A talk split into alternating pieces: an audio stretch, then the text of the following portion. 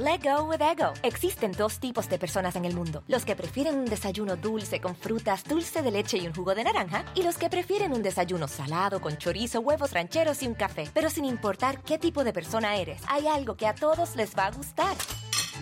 Los crujientes y esponjosos Ego Waffles. Ya sea que te guste un desayuno salado, con huevos o salsa picante encima de tus waffles, o seas más dulcero y los prefieras con mantequilla y miel. Encuéntranos en el pasillo de desayunos congelados. Lego with Ego. algunos les gusta hacer limpieza profunda cada sábado por la mañana. Yo prefiero hacer un poquito cada día y mantener las cosas frescas con Lysol.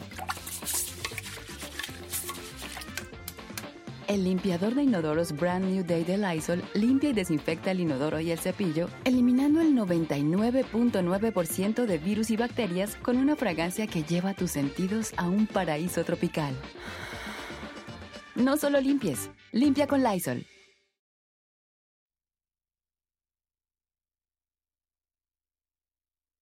Los Astros, perdón, perdón, corrijo, el Congreso de Veracruz se alineó a favor de Rocío Nale.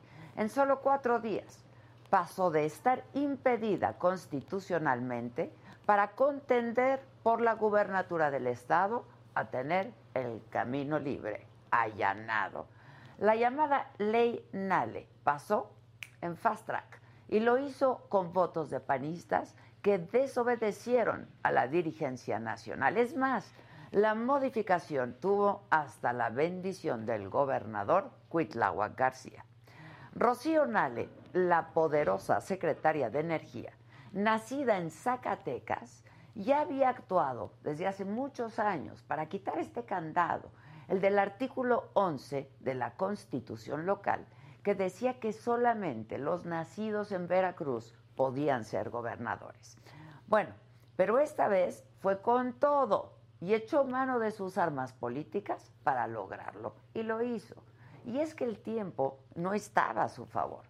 Esta historia comienza en el 2016, cuando la entonces legisladora había pedido al organismo público local electoral que definiera si podía ser candidata a la gubernatura porque tenía más de 30 años de residencia en Veracruz, aunque no había nacido en la entidad.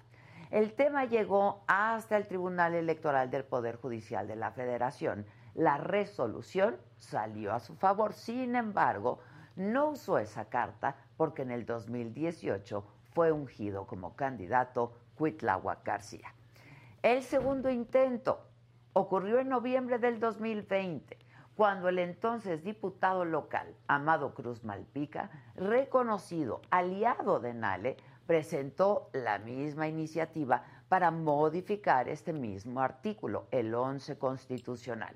Sin embargo, esa iniciativa ni siquiera llegó al debate legislativo. Pero la última semana de julio, ya con la refinería Dos Bocas inaugurada, pero no en marcha, Nale se reunió con 180 alcaldes en el World Trade Center de Boca del Río acción que fue interpretada entre la clase política local como el banderazo de su estrategia electoral de cara a la carrera por la gubernatura. Siete días después de esta gran reunión, la diputada morenista Magali Armenta Oliveros, ligada a la tribu morenista que controla el diputado Juan Javier Gómez Casarín, cercanísimo al gobernador Cuitláhuac García, presentó al Congreso esta ley la ley Nale. Y al día siguiente fue turnada de inmediato a comisiones por la presidenta de la mesa directiva del Congreso local, Cecilia Josefina Guevara, también morenista. Finalmente el martes, en una sesión extraordinaria, vía remota y por fast track, insisto, la planadora de Morena y sus aliados se hizo presente con sus 35 votos a favor y tres más que vinieron de los diputados del PAN. Otón Hernández, Hugo González Saavedra y Nora Jessica Lagunes. Y fue así que se aprobó modificar la constitución local para establecer que las personas con hijos nacidos en el Estado o que acrediten una residencia de al menos cinco años son considerados ya como veracruzanos. Por consecuencia, pueden ser votados para cargos de elección popular. Y bueno, Zacatecana de nacimiento, pero veracruzana por conveniencia, perdón, corrijo de nuevo, por convicción, ahora sí, Rocionale tiene casi todo el camino allanado para la gubernatura. Y digo casi porque Sergio Gutiérrez Luna, otro destacado morenista, también quiere dar la pelea por Veracruz. Ya veremos si los astros siguen alineándose en favor de la Zacatecana más veracruzana. Yo soy Adela Micha y ya comenzamos.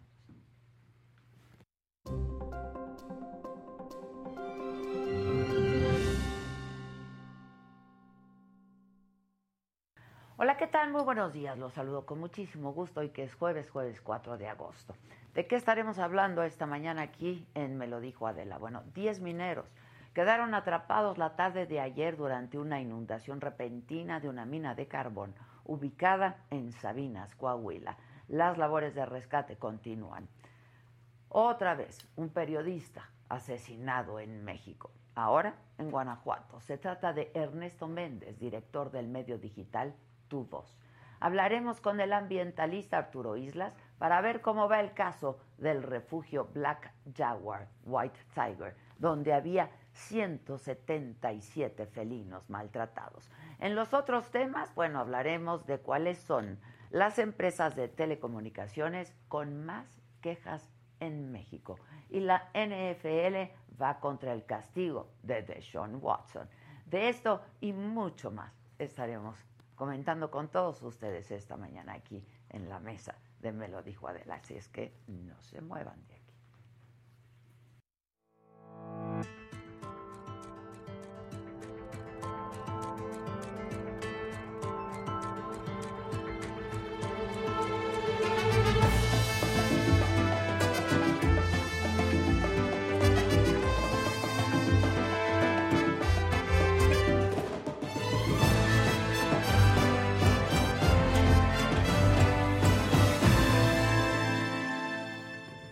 bueno, como ya les informaba, la mayoría morenista en el Congreso de Veracruz aprobó, con el apoyo de tres diputados panistas, reformar la constitución local para allanarle el camino a la secretaria de Energía, Rocío Nale, para ser la candidata de Morena al gobierno de Veracruz en el 2024. Al ser cuestionado sobre esta reforma, el gobernador de Veracruz, Cuitlagua García, dijo que no, que no era una modificación a modo, que la reforma homologa la legislación a un fallo de la Suprema Corte que determinó que el lugar de nacimiento de una persona no debe ser impedimento para contender por cargos de elección popular en otro estado distinto. Algo así, así dijo Cuitlagua García. Ya la Suprema Corte de Justicia de la Nación avala que no se le puede negar a alguien que no nació en un estado sea gobernador de ese estado cuando ha tenido una residencia ahí efectiva y cumple con esos requisitos de la ley. Y que todos los estados tienen que sintonizarse en sus leyes al respecto. Bueno, eso fue lo que dijo el gobernador, pero por su parte, el coordinador de los senadores del PAN, el veracruzano, que nos acompaña esta mañana aquí, Julen Rementería, dijo, pues que no es lo mismo ser zacatecano que ser veracruzano. Julen, ¿cómo estás? Muy buenos días. Muy buenos días, Adela. Me da gusto saludarte. Ah, también a mí, mucho gusto. Bienvenido por aquí. No es lo mismo entonces ser zacatecano que veracruzano, no, no es lo mismo. No es lo mismo la marcha de Zacatecas que el tilingo lingo. No, no es lo mismo. Tú eres veracruzano, de hecho, ¿no? Jarocho, además. Jarocho. Oye, pero, a ver, ¿tiene 30 años de residencia? Pero mira... Sus hijos nacieron en Veracruz. Los hijos no le dan, este, digamos que la oportunidad de ser veracruzano o ser de mexicano.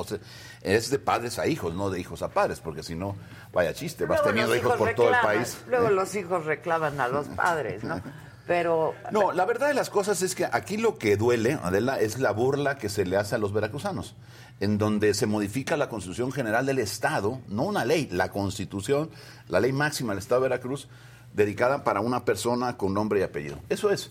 Porque al final, bueno, sí es verdad que la Constitución General del país Es ya cierto. establece la posibilidad de que mexicanos de otros lugares puedan ser gobernadores en distintas entidades. Eso es verdad. Lo- Aquí lo que, lo que duele es el abuso en el que con una mayoría legislativa que evidentemente tienen, bueno, pues basándose solamente en ello, pues puedan y quieran cambiar la, la constitución del Estado. Eso es lo que realmente no deberíamos de permitir. Y lo que estamos O diciendo. sea, no el contenido, sino la forma, digamos, Digamos que, que- luego la forma es fondo, pero Digamos dijeran que- los políticos. Digamos que un poco las dos cosas, ¿no? La verdad es que, ¿qué es lo que está pasando? Es una burla para los veracruzanos, para todos los que somos veracruzanos, porque como si no hubiera veracruzanos eh, suficientes en el Estado para poder gobernar, primero. Es una bu- burla incluso para los miembros de Morena, porque pareciera que, sí, oye, ya no, no discutan, ¿eh? Los que andan por ahí queriendo ser gobernador o gobernadora. Como Sergio Gutiérrez, ¿no? Como Sergio Gutiérrez, por ejemplo, o algún otro que hay, que los hay, ¿no? Entonces, bueno, pues ya pareciera que ya ni, ni te preocupes, porque dentro de dos años que esto toca, Va ya ser va a ser ella. fulano, ¿no? Porque bueno, si no, ¿para qué hacen esto? Y luego que lo hagan en, en el momento y cómo lo hicieron, Adela. Esto lo ingresaron, la iniciativa apenas la ingresaron el jueves de la semana pasada Y el martes pasó. y el martes pasó. Les tomó cinco días. Cinco días. Desde presentar la iniciativa, hacer el dictamen, discutir y votar el dictamen, convocar a periodo extraordinario y aprobarla. En realidad es un asunto que lo que lo que huele simplemente es a vamos a hacer la ley como le conviene a nuestro partido y particularmente a esta persona. Y eso es lo que no debe ser. Ya. Ahora, el apoyo de tres panistas. Eso es algo que realmente metió mucho ruido porque además, déjame decirte algo, había la- el día anterior una reunión que se Ah, llevó a cabo del de la Comisión Permanente del Consejo Estatal del partido, donde se pidió a todos los diputados pues que no acompañaran esta propuesta. Lamentablemente, pues tres de ellos no, no, no acudieron, no hicieron caso y votaron en otro sentido. Pero estuvieron en la reunión. No estoy seguro en este seguro. momento si estuvieron, lo que sí estoy seguro es que supieron del, de, digamos que del acuerdo que hubo en la reunión, que digamos es nuestro órgano deliberativo para este tipo de cosas, en el partido, en el Estado. ¿Dónde se llegan a, Sí. este tipo de acuerdos? A ver, el, el asunto de, de los grupos parlamentarios es, podemos discutir, pero cuando, porque por eso son grupos, por eso funcionan y por eso se pueden alcanzar los acuerdos y respetar con otras fuerzas políticas y construir. Pero cuando de repente, pues cada quien vota por su lado, pues entonces pierde todo el sentido, eh, pues digamos, la, la asociación de personas, diputados o diputadas, en un grupo parlamentario. Y en nuestro partido está claramente establecido que cuando tengas eh, que algún asunto como este, que es delicado, pues entonces tienes que fijar una postura como partido, como grupo. Y así se hizo, y así se le solicitó, y lamentablemente pues no, no lo llevaron. a Que cabo. tienen nombre y apellido estas tres personas, ¿no? Sí, yo, yo, no, yo al final de cuentas me parece que es algo que está ahí, que no estuvo bien, pero lo, lo que hay que destacar es el, el abuso que hace Morena, el engaño que hace Morena a los veracruzanos, realmente buscando torcer eh, las condiciones que están establecidas, porque es verdad que la Constitución General de la República ya lo establece la posibilidad de ser, pero la Constitución del Estado no. Entonces había una discrepancia. Sí, tenías que Ellos dicen, oye, que van, nacido". es para homologar. Lo que ¿Qué gustes y fue lo que dijo el gobernador, no? Sí, pero al final está bien. Todo eso se pudo haber hecho hace meses, se pudo haber hecho después. Lo que no se vale es ¿De que modifiquen la constitución para beneficio personal. A mod. O sea, eso es lo que no se vale. Pero bueno, al final de Que cuentas, además hubo una reunión de Rocío Nale con, ¿no? Este, con un montón de alcaldes. un montón de Una alcaldes. semana o dos semanas antes. Exactamente, ¿no? Y luego la disque inauguración de Dos Bocas, en fin, este... La inauguración de una refinería que no refina.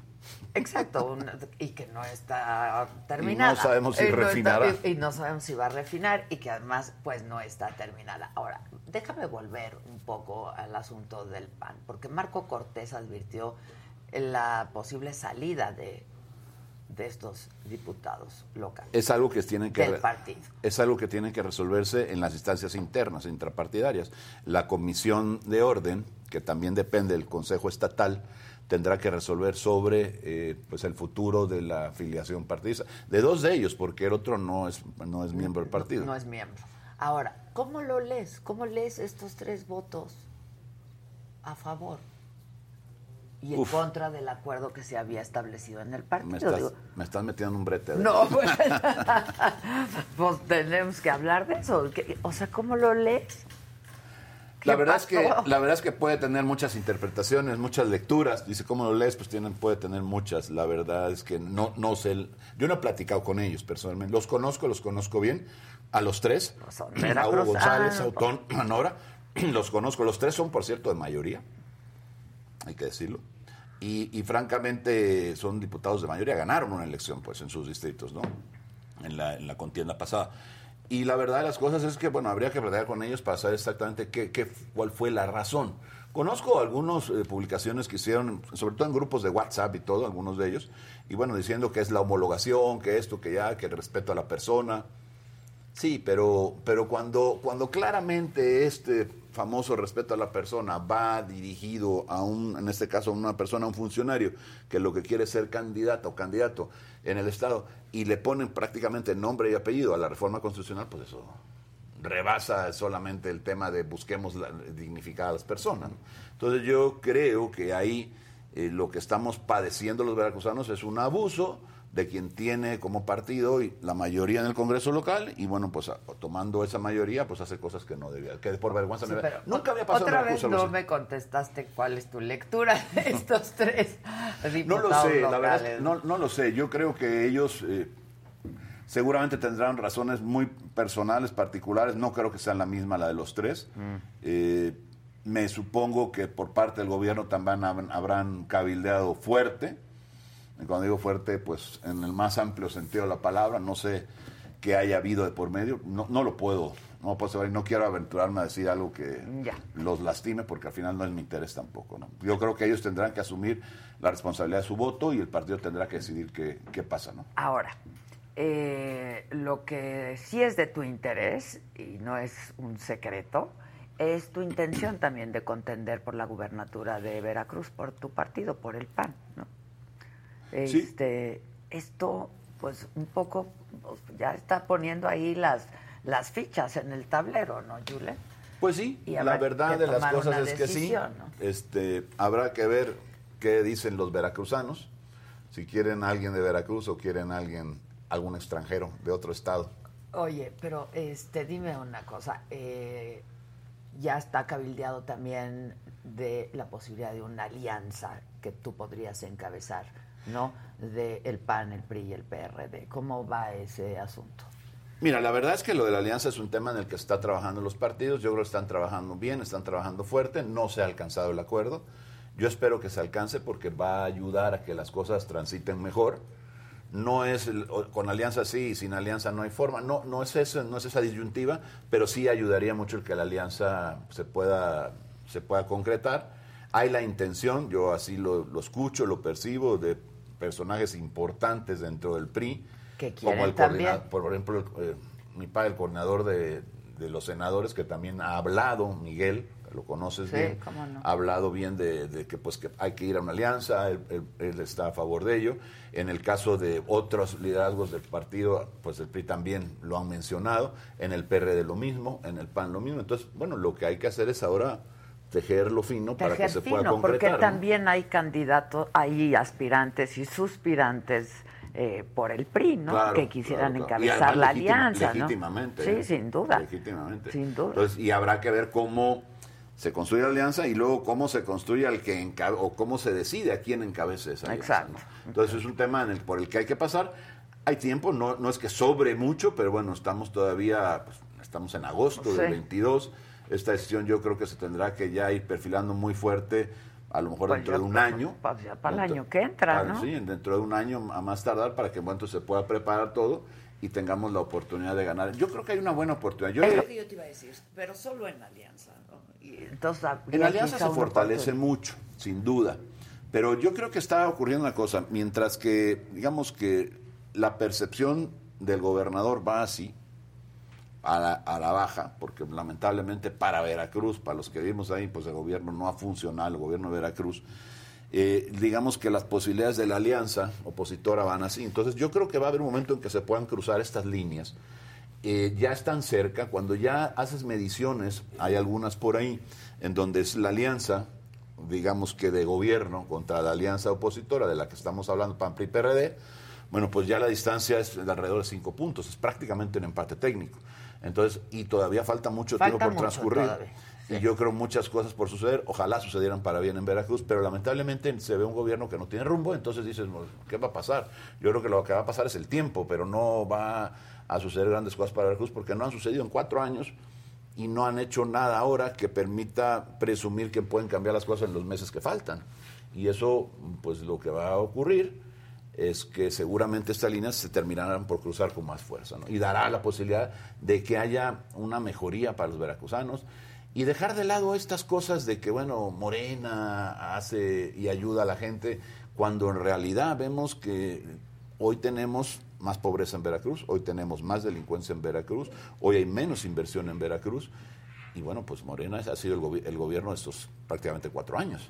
Entonces no, no, no ha funcionado. No es verdad que ha ayudado a los veracruzanos. Entonces los veracruzanos quieren, queremos todos, que las cosas cambien, que las cosas mejoren. Y evidentemente hay posibilidad de hacerlo, pero tenemos que buscar un gobierno que se ocupe de ello y por eso se da la gran oportunidad. Eh, Cuando hablas de los veracruzanos queremos, ¿cuál es la percepción en realidad ¿no? de los ciudadanos en Veracruz, de- del gobierno actual? En las, en las encuestas, mira, algo importante, cuando tú mides, por ejemplo, la- el nivel de aceptación del presidente de la República en Veracruz, estoy hablando de Veracruz, hay una diferencia casi, casi de 40 puntos respecto, no, me- mentira, de 30 puntos respecto de lo del gobernador. Cuando hablas del presidente, ahí están las encuestas, no, no estoy revelando ningún secreto. Sí, sí, sí. Andan casi los 70% en el estado de Veracruz, más que en otras partes del país.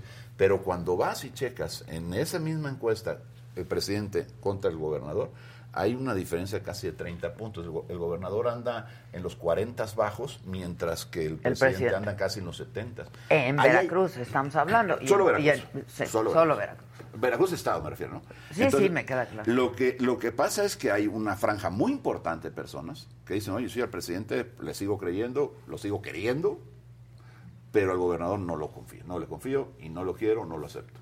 Entonces, hay una franja muy importante de gente que, está reconociendo que aunque acepta al presidente, no acepta al gobernador. Y ahí hay un área de oportunidad enorme para decirle, a ver, yo no tengo bronca con que tú quieras al presidente, vamos a ocuparnos de Veracruz, vamos a resolver el problema de Veracruz y hagamos de Veracruz un estado en donde puedas, tú sigue queriendo a quien quieras querer, pero en Veracruz hagamos las cosas bien para que nos vaya bien a los veracruzanos. ¿no? Oye, ¿cuáles son estos principales problemas? Hablabas de la pobreza, eh, eh, la, delincuencia, la inseguridad en Veracruz. ¿Cuáles son en realidad los principales problemas que enfrenta Veracruz y con qué se va a enfrentar el próximo gobernador, sea del partido que sea? ¿no? Mira, yo creo que los principales problemas, sin duda el mayor, es el de la seguridad en Veracruz, que ocurren también en otros estados, no es Veracruz el único. Después de ahí el tema de la economía. Y después yo creo que ahí el tema de la solvencia económica, lo que es la seguridad, la salud, todas estas Que partes. ahí sí está homologado en todo el país, ¿no? Sí. Yo creo que son las exigencias de, de- Nosotros lo hemos país. venido como ilumbrando así como algo que tenga que ver con lo que es la seguridad, la salud y la solvencia. Cuando hablamos de la solvencia hablamos de toda la parte económica. Sin duda. Yo creo que esos son los principales problemas y esos tres grandes cosas como ejes son las que nos podrían dar la oportunidad de transformar Veracruz. A partir de ahí no hay que ir a, a ciencias ocultas ni grandes estudios. A los astros que se no, alinearon No hay. a Lo que hay que, de lo que hay que es que, Rocío has- que hay que- No, pues, Esperemos que no. bueno, No, pues, este- ayer sí. Ya, lo, lo que hay que hacer es, ¿qué hacer en seguridad? ¿Qué hacer en el tema de salud, que a la gente le preocupa, por supuesto? Y luego, ¿qué hacer en el tema, la, la parte económica, lo que yo le llamo la solvencia económica? Porque al final tienes que darle a la gente la posibilidad de, de- de- de- de tener una vida digna y eso ocurre solamente si tienes un empleo y la posibilidad de con, con ese, con que te pagan por ese empleo puedes vivir y puedas mantener a tu familia y puedas ir a, a los espacios de recreación o puedes ir al cine o No, al, bueno, ahorita eso no se está pudiendo. no, lamentable, pero eso es lo, de lo que hay que ocuparse. En el tema de salud, bueno, pues garantizar la salud. Ya viste los números tan desastrosos que tuvimos en el manejo de la pandemia, que Veracruz también se destacó por no hacer bien las cosas. Y luego, pues lo que tiene que ver con seguridad. Que en la seguridad hay, hay, hay que entrarle duro y hay que resolver el asunto y hay que, pues, cambiar la estrategia. Se ha hablado, bueno, hasta en el propio Senado hemos hablado de bu- buscar, de revisar la estrategia. Se hizo un grupo, que eso, es- eso es lo que a mí me parece que ahí Morena pierde, porque se hace un grupo, se gestiona un grupo plural, que lo provoca, por cierto, Ricardo Monreal. Sí. Y lo convoca y dice, vamos todos ahí, de todos los Que partidos. es un buen político, ¿no? Y- Pues a ver, dice, oye, hay un problema de seguridad, hay que reconocerlo. ¿Qué hacemos? ¿Qué, qué podemos aportar? Además, en buen plan. Y tú- yo los veía todos en buen ánimo, y de repente salen las voces discordantes de él, de su mismo equipo, Sí, sí. y donde dicen, oye, El no. fuego amigo, que le llaman. En lugar de ponernos todos a tratar de coincidir en qué podemos hacer, porque era en el mejor de los sentidos eso, dice, no, no, no le vamos a tocar la estrategia al señor. Pues de lo que estamos hablando es de construir a partir de lo que son nuestras facultades. Entonces, el tema de la seguridad, volviendo a Veracruz, es importantísimo y necesitamos resolverlo pues atendiendo las verdaderas causas y no nada más con frases estas de pues el respeto a los delincuentes y los abrazos y todas estas cosas que al final pues no producen resultados. Lo cierto es que tú me decías, ¿cuáles son los principales causas? Bueno, Veracruz sufre un flagelo en el tema de seguridad, sin duda. Hay, hay lugares en el estado en donde pues no se puede transitar con, con tranquilidad, la gente no lo puede hacer a partir de ciertas horas, en algunos lugares, en algunas carreteras no se puede ir con tranquilidad. Y luego, bueno, pues en el tema económico hay, un, hay una caída, hay una disminución en la- el porcentaje de la población eh, ocupada, que es importante que por supuesto está quedando sin empleo y, y- y somos, hoy ya somos de los estados que más personas estamos expulsando en Veracruz y no lo éramos. Antes, Ver- No, antes Veracruz... muy buenos tiempos Veracruz. Veracruz era un est- estado receptor de personas de otros lugares del país venían a Veracruz porque había porque hay muchas cosas en Veracruz Como la Zacatecana. como la Zacatecana que vino a Veracruz como la Zacatecana, ¿no? así es hasta de Zacatecas recibimos la verdad es que Veracruz era una era digamos que un estado en donde había una buena actividad económica había pues campo pesca turismo había Sí, muchas sí, cosas sí, que se ofertaban en Veracruz que en lo que muchos de ellos éramos y en algunos todavía estamos muy bien liderando algunas cosas, pero pues con gobiernos como este en el que no se ocupan de facilitar las cosas, no, yo no, no es el gobierno responsable de crear los empleos, simplemente de proponer las, las condiciones para que quienes tienen que crear los empleos, que son los empresarios, pues puedan decidir venir a Veracruz, invertir y generar esta, esta condición de creación de empleos. La otra Ahora, cosa. tu partido ya gobernó Veracruz. Sí, ¿Y cómo le fue? yo creo que bien. Pues, una, Optaron por la otra opción finalmente. Bueno, sí, ¿no? porque hubo, hubo, fue una, digamos que un maremoto que ocurrió en el 2000, O sea, un desmadre. en el 18, en donde, bueno, yo creo que, porque yo creo que hubo un buen gobierno, yo sí lo creo, yo, yo participé en algunos meses en ese gobierno y te puedo decir que había responsabilidad, había ganas de hacer bien las cosas. El problema de Veracruz no se resuelve en dos años que duró ese gobierno. Veracruz es una extensión enorme, 212 municipios, miles de comunidades, en fin, varias regiones. Es el estado del que tiene el mayor número de ciudades medias de este país. El estado que más ciudades medias tiene el país es el Veracruz. Entonces es una complejidad importante la que tiene y que hay que enfrentar y que hay Con que resolver. contrastes también, muy, muy, muy Claro. contrastes. Claro, lo que, por ejemplo, lo que viven en las Chuapas, Pues en el sí, sur de Veracruz, claro. no tiene nada que ver con lo que viven en Pánuco, ni lo que viven en Tuxpan con lo que viven en Coatzacoalcos. Sí, sí, sí. Hay regiones diferentes, climas diferentes, hay muchas cosas que ocurren diferentes y eso hace compleja la actividad del gobierno. Pero si a eso le sumas, porque en este gobierno, pues que no se ocupa, yo, yo he platicado con algunos un poco en broma, un poco en serio, parecía que el gobernador, bueno, pues se levanta por la mañana, se baña, desayuna, Bueno, pero- llega a la oficina lo y bueno dice, es que sí se va. ¿qué hay que hacer? porque no hay un plan. Y entonces, pues, los pobres veracruzanos, pues todos tenemos que buscarnos cada quien la vida porque el gobierno no se está ocupando de intentar ayudar a resolver los problemas que enfrentamos día a día los veracruzanos. ¿no? Ahora, cuando hablabas del maremoto, que fue en el 2018, fue esta figura tan fuerte y que sigue siendo tan fuerte del presidente López Obrador, en ese momento candidato a la presidencia, ¿no? Este, y sí fue, arrastró, ¿no? Fue una ola que pues llegó a muy buena parte del país. Pero el presidente López Obrador ya no va a estar en la boleta en el 2024 Ya no. ya no va a estar en la boleta. Sin embargo, sigue siendo una figura muy importante. Sin duda. Con una popularidad altísima, y lo acabas de decir, también en Veracruz.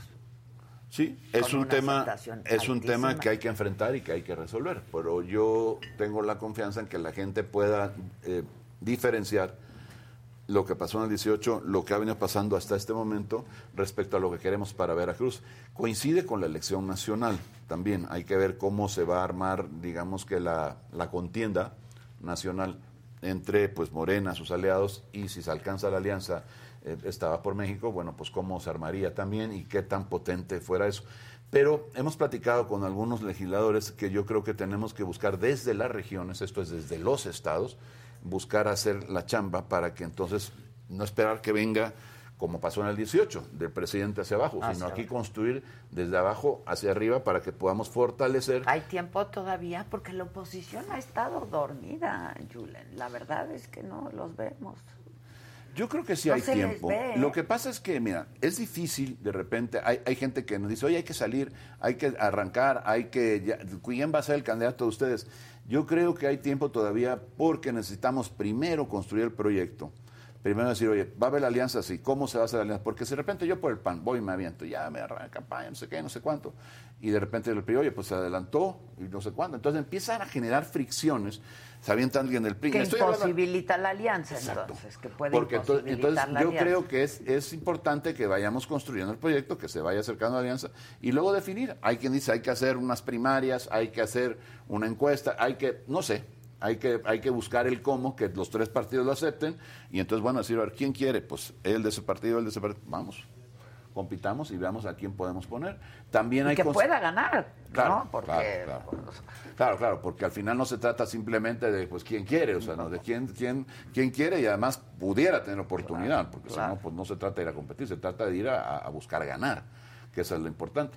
Y eso, en eso es en lo que se está. Entonces, cuando dices es que la oposición, porque sí lo escucho, no, no, no tú, no, pues mucha gente. Que yo lo diga, pues, sí, claro. pero además pues, es lo que está pasando. No, pero te lo dice incluso la, el ciudadano. Dice, oye, ¿cuándo van a salir? ¿Cuándo van a arrancar?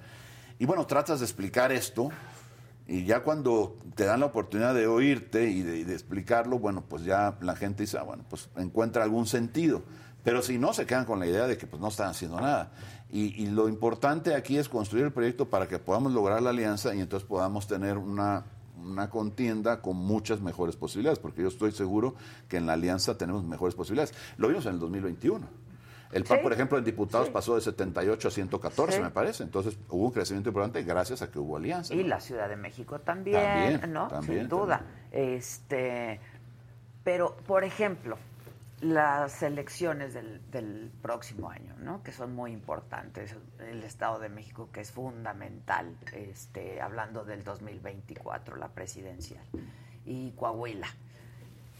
Morena anuncia quién va a ser su candidata. Digo, es la crónica y van, de... a anunciar, creo, en unas horas. O exacto, exacto. Estado, Aquí está en México. En el Estado de México. Este, parece que ya, digo, fin. o sea, no es la, la, crónica de una candidata anunciada, pero bueno, este, y, qué está pasando con la oposición? ¿Qué está pasando con la alianza? No definen. Y pues estos están haciendo la chamba, ¿no?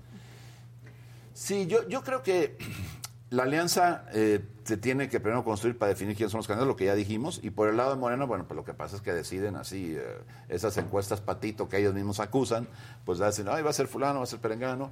La verdad es que yo creo que la encuesta las palomean allá, en, cerquita al Zócalo, en Palacio, y, la verdad es que no, no, es un partido en Morena que más que partido es un movimiento, en donde hacen las cosas, pum, pum, bueno, lo vimos, lo vimos, con lo que pasó ahora en la elección, ¿no?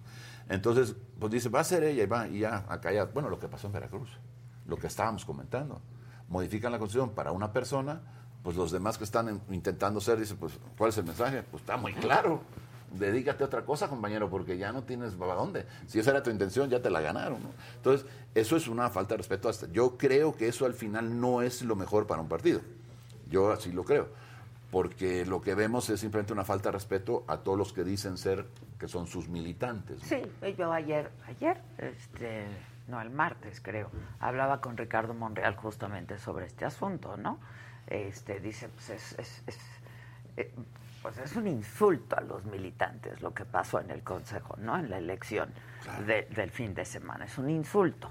Este, y hay muchos que se sienten humillados y, pues sí, y entre ellos pues... Pues sí, porque al final las prácticas los, los han puesto en, ese carril, o sea, han, atropellado a que... ¿qué, han hecho? Y los, y los mayores críticos, por cierto, de Morena son de Morena. Los que están en Morena son los que más han criticado. No hemos tenido que meternos ni siquiera nosotros a decir gran cosa contra lo que pasó en Morena, simplemente señalar, pues ahí están los videos. ¿Cuántos videos hay? N Sí, cantidad sí, de, sí. De- de los hechos que pasaron. Pero qué manera de movilizar gente, ¿eh? ¿Qué otro partido lo puede hacer, Julio? Bueno, pues es que, este, es que también tenemos que coincidir maquinaria, toda la que, el- que al final la maquinaria del gobierno es la que tuvo que ver. A ver, yo conozco gente en Veracruz que por supuesto, por obvia razón, no puedo decir el nombre, que son funcionarios hoy que le dijeron, oye, tienes que llevar a 10. Y si no llevas a 10 con su credencial de elector y vota en todo lo demás, aguas con tu chamba. Entonces, pues, ¿cómo es así? Y, y el que no era el, el beneficiario de un padrón social, los cooptaron también. Tienes que ir, porque si no, ahí vamos a pasar lista, no sé qué. no- Y luego cuando sacan los números de que la cantidad de gente que votó, dices, a ver, ¿cómo, cómo es posible que vote esa cantidad de gente? No dan las horas, los minutos del día para poder participar esa cantidad de personas en un centro de votación.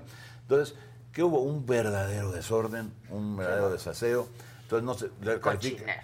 un cochinero. para acabar pronto. Entonces, bueno, pues eso es lo que se está enfrentando. Y eso es lo que está decidiendo ahora Moreno. Entonces, cuando dice, oye, está decidiendo sus candidatos desde ahora, eso es bueno. Pues si lo decidiera de una manera democrática, tal vez pudiera ser bueno. Pero como lo están decidiendo, yo creo que al final van a pagar esa factura. Porque, a ver, por ejemplo, yo escuché una declaración de Higinio Martínez, el que quiere Sí, ser el también. que quiere ser el candidato en el Estado de Y dice, México. bueno, pues lo que decía el partido, yo estoy bien y no me voy a ir a otro, no me voy a ser candidato a otro partido, pero yo, yo conozco a Higinio, yo sé que Higinio dirá en su interior, dice, oye, ¿por qué no tengo oportunidad? ¿Por qué no hacemos las cosas de una manera adecuada? Él obviamente, pues prudente como es, a lo mejor, pues dice, oye, pues no me meto, no quiero eh, eh, enredar las cosas, pero claramente se ve que hay un sesgo. ¿Desde cuándo sabemos? que Delfina va que a ser la Delfina. candidata. ¿Desde cuándo lo sabemos? Entonces es una falta total de respeto y eso va lastimando a las personas. Lo que se hace es indigno y por supuesto que los atropella. al partido y va lastimando al partido. Prueba de ello es cómo quedó en el 18, cómo quedó en el 21. Vamos a ver cómo, cómo le va ahora en el Estado de México en el 23 y yo creo que para el 24 se perfila una contienda en donde no habrá manera que puedan ganar la mayoría en la Cámara de Diputados y Cámara de Senadores. Al menos eso. Al menos, Al eso, menos al eso. menos eso sí. Al menos. Sí, porque ya, porque ya las contiendas son regionales. Imagínate lo que vimos el domingo, el sábado y el domingo, a nivel nacional. ¿Cómo se va a poner? Elegían consejeros, ¿eh? ¿Qué, es el consejero? Sí, sí, sí, exacto. Sí, 10 personas, imagínate 10 la- personas por distrito. Sí. Cuando digan, oye, tienes que elegir al que, al que quieres, el que va a ser candidato. Que ahí sí hay dinero, hay poder, hay. Bueno, entonces el que va a ser candidato a diputado federal o local, o va a ser senador, ahí va a ser como el Rosario Mosó. Quién sabe cómo va a acabar eso. Porque pues ahí hay una verdadera lucha por llegar, por ser, por estar ahí. Entonces ahí yo creo que vamos a ver una edición mucho más violenta en la elección de lo que está pasando ahorita. Van a intentar hacerlo por la encuesta famosa, pero al final la encuesta no van a tener que hacer centros de votación seguramente porque no, porque Sí, no lo van a poder procesar. Pero lo que sí van a hacer es dejar lastimar a la gente. Y va a haber seguramente mucha gente de ellos yéndose a otros partidos que ni siquiera... Hoy, hoy se arriman a Morena algunos porque Pues es el lugar donde es el lugar donde está ¿no? es el lugar donde está el poder, donde creen que pueden pues seguir este pues teniendo algún beneficio al participar en la política y hoy con, con quién con quién tienes mejores posibilidades de ganar. Hoy hoy, pues sí, aparentemente con Morena. Pero cuando esto se empieza a desdibujar y empiece como ya está ocurriendo, empiece a trastocarse las normas que es digamos normal so- eh, que tiene que darse de manera social para poder transitar en un partido, pues entonces la gente se va a ir, se va a ir abriendo y va a ir de- debilitándolos a ellos, los que hoy están justamente con ellos. Entonces vamos a tener una, una elección muy diferente a la que tuvimos incluso en el 21 y totalmente diferente a la que tuvimos en el 2018. Pues vamos a ver. Por lo pronto, mucha suerte, ¿no? Y a ver qué pasa. ¿Conoces bien a Rocío Nale? Bueno, ya fuimos candidatos. Sí. Los dos nos tocó, en algún debate nos tocó, la conozco, bueno, ella es senadora con licencia, Sí, la, sí. la conozco en la Cámara. Yo en lo personal con ella no tengo ningún problema, y menos por, por ser dama, mujer, nada. Pero sí creo que hay un verdadero, una verdadera falta de respeto a los veracruzanos. Los veracruzanos no merecemos eso. Tenemos, tenemos mucha dignidad y queremos veracruzanos para Veracruz. Bueno, yo pienso, si me permites, que una persona que lleva 30 años viviendo en un lugar, pues se puede decir Eso no lo eso no- eso no lo discuto, otra ¿eh? vez la forma, ¿no? Que yo decía en la entrada fast track, a modo, ¿no? Digo, este, que creo Además, que es a lo que tú te refieres, Sí, sin ya, duda. ya ¿no? tenía la posibilidad de hacerlo de acuerdo a lo que establece la Constitución General de la República. ¿Qué- pero dice ahora sí, dice, pero qué necesidad Pero qué necesidad de armar esto, de ¿no? armar todo este Este, show y, y exhibirse como partido, como movimiento, como diputados del Congreso de Veracruz, pues simplemente y, y otra cosa, y verdaderamente indigno, no había, no había llegado, yo creo, todavía el documento físicamente al, al ayuntamiento de Minatitlán. Cuando ya Ya lo habían aprobado en el Cabildo de Minatitlán y todavía la alcaldesa de allá uh, se aventó loas. Bueno, una cosa realmente indigna. Que un ayuntamiento se postre así ante una persona. La, francamente, me parece que las personas, los ciudadanos de Minatitlán no merecen eso. Julen, pues gracias como siempre. Saludos por allá en el Senado a los cuates. Gracias. Claro que sí, de tu parte. Muchas gracias. Al contrario, de la muchas gracias ti. gracias. Bueno, este, esta es mi cámara, esta es mi cámara. Ya sé que todas son mías, pero esta. este, nos vemos, gracias, ¿eh? Gracias. Muchas gracias. Oigan, hoy es este jueves y hoy toca y tendremos un gran programa en Saga Live.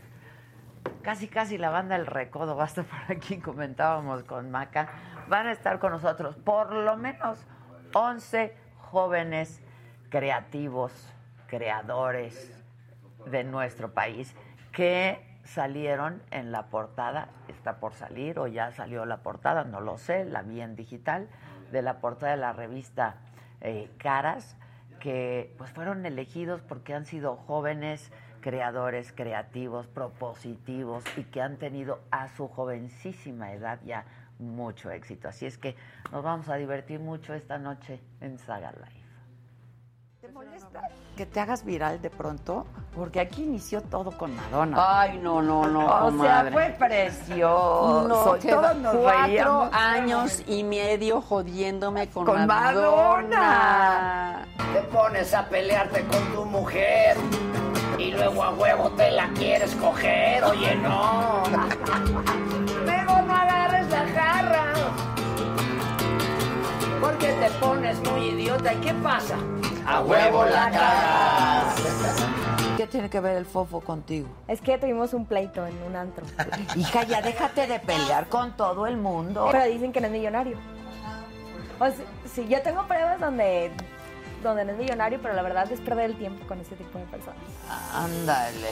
Es complicado cuando uno de los dos es el que se enamora. El que no ama solo busca.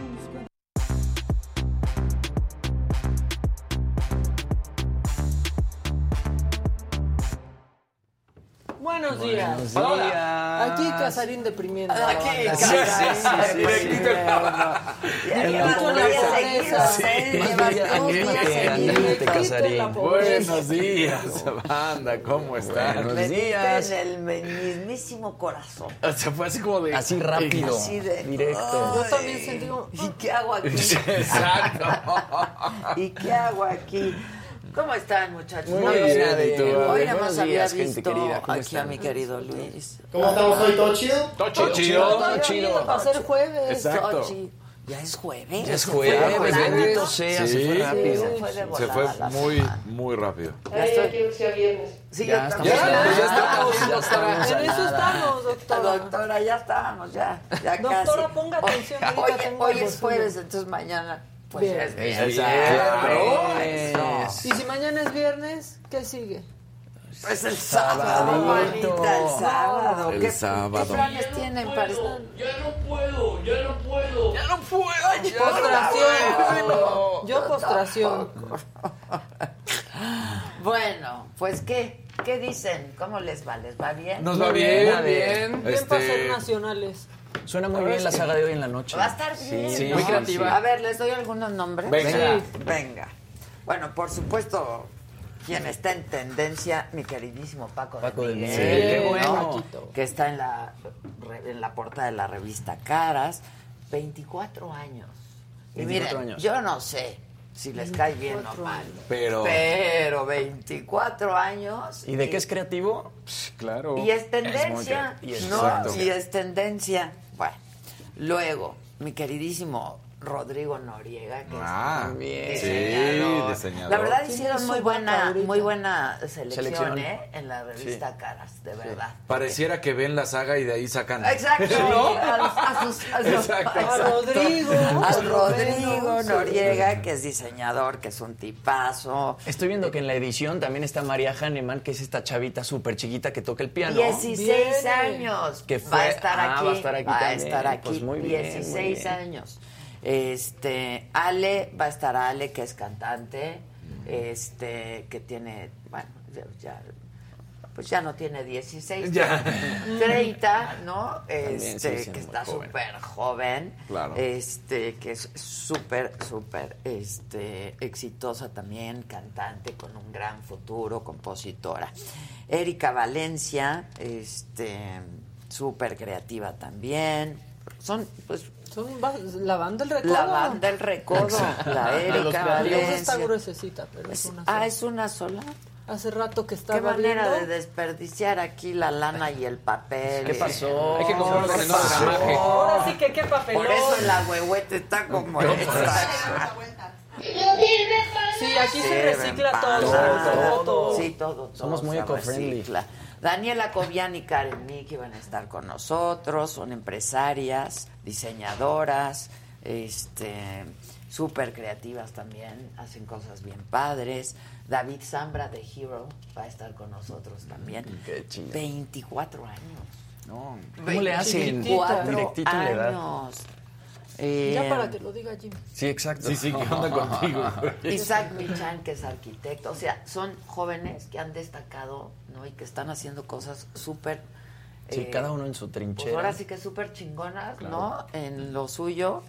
Y pues que a su corta edad ya la están haciendo y haciendo muy bien. 36 años. Es un gran arquitecto. Sofía Cortina, chef. Eh, bueno, va a estar bueno. Va a estar bueno. María, que ya decías, María 16 Hahnemann, años. 16 años. Sí, Y que toca el piano impresionante. Diseñadoras de moda, en fin, pues bastante bueno. Tú Muy bien, guitarra. muy bien. Tú muy bien y apoyando también este pues, talento claro, nuevo, ¿no? Pues claro. Como es que vi la revista y dije, yo conozco a muchísimos, no habían pasado Sí, por ahí. exacto, exacto. ¿No? Este, pero pues hay que invitarlos porque está padre. Está padrísima bueno, la portada. Está Aparte. bien padre la Sí. portada, sí. Sí, sí. Bueno, pues viene. ¿Con quién empezamos, Venga. banda? Híjole.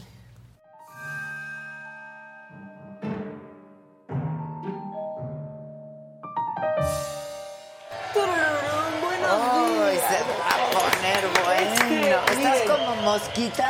como mosquita Así y estamos para entrar en materia fecal. ¿no? y no vamos a hablar de Rocío Nale que se quiere hacer la jarocha. No vamos a hablar de eso. Literal. No, No, literal, literal, literal. No piensen que un procedimiento quirúrgico. Yo creo que una persona que lleva 30 años en un estado, pues, perdón. Claro. Pues sí. Lo que estuvo terrible fue la forma. Es la forma. Porque no, o sea, aparte- porque si así van a ser las formas y las Exacto. maneras, pues no chinguen. Y desde la semana pasada O sea, ya Cuitláhuac andaba preparando el terreno y diciendo y así hasta que ya. Bueno, no vamos a hablar de eso. Yo quiero que conozcan a este personaje de Durango que se llama Marta Palencia, del Movimiento Ciudadano. Las redes sociales se la quieren acabar por esto. Actualmente lo estamos viendo que es algo común. Este, y bueno, no es lo mismo un médico tatuado. No sé qué tanta eh, ustedes um, por esta parte de la limpieza que debe de tener el médico, de la higiene que debe de tener el médico, casi casi de que nos tendríamos que hacer como que nuestro VIH, nuestras, todo para que el, el- el paciente se sintiera en confianza, ¿no? Estas- ahorita pues ahora sí que el antígeno COVID, todo esto. ¿Hasta dónde ustedes tendrían confianza un cirujano que entra con ustedes y está todo tatuado, ¿no? O un maestro todo tatuado. A diferencia de que si yo voy a algo de creatividad, un músico, un pintor, alguien que se dedique a la creatividad, alguien que se dedique a, a- a cosas que tienen que ver con el arte, no lo vería mal que estuviera tatuado, ¿no? O sea, son este tipo de cosas en las que ya tienen que inferir a qué me voy a dedicar en la vida. Por eso sí es muy importante que los tatuajes las personas los hagan después de los 21 años, no de los... Dice que los tatuajes deben de ser después de los 21, Bueno. que ya, mire, pero espérense. Aquí en este macabrón siempre, espérense, mes, espérense. Es que ya, es que ya, sí, ya todos Porque aquí yo siempre les muestro los dos caros de la moneda. ¿Qué Ah. dice ella? Me sacaron de contexto. Ay, Yo ya. les tengo que decir algo. Vi la entrevista completa que dura siete minutos. Aquí hay un fragmento en donde, o sea, medio sí, pero al final sí dice eso. Aquí deja claro que eso es discriminación. nosotros juzguemos a alguien por su aspecto físico es totalmente discriminatorio. El hecho de que un padre de familia le diga al hijo no te juntes con este muchacho porque anda todo tatuado y el tatuaje nosotros lo as- asociemos con adicciones, lo asociemos con esta parte de, de- de las adicciones, que lo asociemos con esta parte como de, de la flojera y de la delincuencia, hay que tener mucho cuidado, ¿no? Entonces, en esta parte de entrada, no podemos juzgar a alguien por traer tatuajes, esto sería discriminatorio. Lógicamente, el hecho de evitar darle un trabajo a alguien porque trae tatuajes. No, bueno. O sea, sí cambia, pero al final sí dice eso. Sí. o Claro, sea, claro. ella está diciendo que no hay que discriminar, que incluso en el ejército no puede haber tatuados, que está mal, pero al final, Marta, sí dices lo que lo que dices, no está no está sacado No, no de está contexto. Y en el ejército hay O sea, tatuados y en todos los ejércitos, porque además Por eso hasta ella dijo no hay que discriminar, Pero- ¿no? Pero que Pero sea acaba- a partir de los 21 años y en el Exacto. ejército pues están desde los 18. Porque además, si dice el comentario sí, sí, de sí. un doctor, un cirujano tatuado. ¡Ah! Sí, o sea, y hace la pregunta. ¿no? Ella se excusa con que hace la pregunta de ustedes van a confiar. Pues sí, Pues y, y luego dice, y también hay que preguntar qué significa cada tatuaje. Güey, yo tengo un helado de fresa, Sí, no, no significa nada. nada, porque fresa no es. No, y me gusta el helado de fresa. Fresa no Si es. no eres O sea, ninguna drogadicta pero y no eres nada, ¿qué pasó? Porque ahora cuando alguien la riega, pone su nombre y entonces salen distintas joyitas. Ah. Y encontramos que tiene muchas joyitas en su haber. Esta casi le causa la cancelación por gordofóbica. Compañera. Cuando yo dije que los gorditos no eran felices. Bueno, se me dejaron venir una cosa terrible. Hoy sabemos que pues sí, el coronavirus tampoco favor, los quiere. Madre mía. Híjole, no. Chale. Sí, No, sí, no, sí. no, no, no. Pero no. bueno, a mí me gusta mostrarles todo, porque aquí, aquí en Me lo dijo Adela, les decimos todo con pruebas, todo así. es Todo otra joyita. documentado. Es otra joyita. A ver. Esta división entre el doctor Enrique y el doctor. Cuando la doctora Marta Palencia habla es porque tiene los pelos de la mano en la burra. Por eso, Luis Ángel, me reservo eh, contestarte esta pregunta. Creo que a la mente... Yo no quiero poner los pelos de la mano en la burra. No, no, no, no, no, no. Es que ya si la mano No, tiene pelos. sí. Por favor, eso. guarden, guarden para siempre. Guarden para siempre los pelos de la pelos mano la- en la, burra. ¿no? Ese puede ser un Sí, incidental. guárdenlo, guárdenlo aquí No, bueno. y en su no corazón. en la calle. No, Pelos de la mano. ¿Y Pelos de la ¿Qué mano. creen, amigos? Tenemos más ya no de ella. O sea, de ella ya sería ya, Amanda, ya. ya sería mucho tiempo, ¿no? Pero podemos estar felices porque tenemos nuevo embajador de México Ah, en sí, Rusia. Claro. Sí, Que no fíjense. sabe nada, pero va a aprender. Pero trae un proyecto Tres muy importante. Muy importante. Trae un. Importantísimo, Sí, un. Sí, proyecto importante, compañeros. Pongan atención porque esto va a cambiar la percepción de México en Rusia. temas eh, concretos, pero traigo algunas acciones eh, muy puntuales que me gustaría impulsar en eh, la Federación de Rusia. Una que es, eh, digamos, solamente para dar algo de nota, ¿no? Que tiene que ver con la, eh, el impulso a una eh, esto que llaman hackatones de Wikipedia en ruso. Es decir, yo re- estuve revisando Wikipedia en ruso y realmente lo- los contenidos que hay sobre nuestro país, tanto en el orden cultural, político y turístico, es realmente bajo. Entonces voy a eh, tomar eh, de manera muy personal como un proyecto el que se hagan hackatones en ruso de las páginas de Wikipedia, de manera que el conocimiento que se tiene sobre nuestro país, que va a redundar en un mejor conocimiento de nuestras playas, de nuestra historia, de las posibilidades de... Lo que No, necesitaba. ¿qué? Que si en Me Rusia doy, ¿eh? consulta. Sí, no, pero me doy. Pero Supuestamente es un, un, un Escritor y estudioso. Y no sabe que. Wikipedia lo llena Luis, lo lleno yo, lo llena Jim. Eso va a armar su y. Rusia está bloqueando todo ese tipo de cosas en este momento. O sea, es la, la parte No, preocupante. de- pero este no ni, Ni idea. Van muy rápido, compañeros.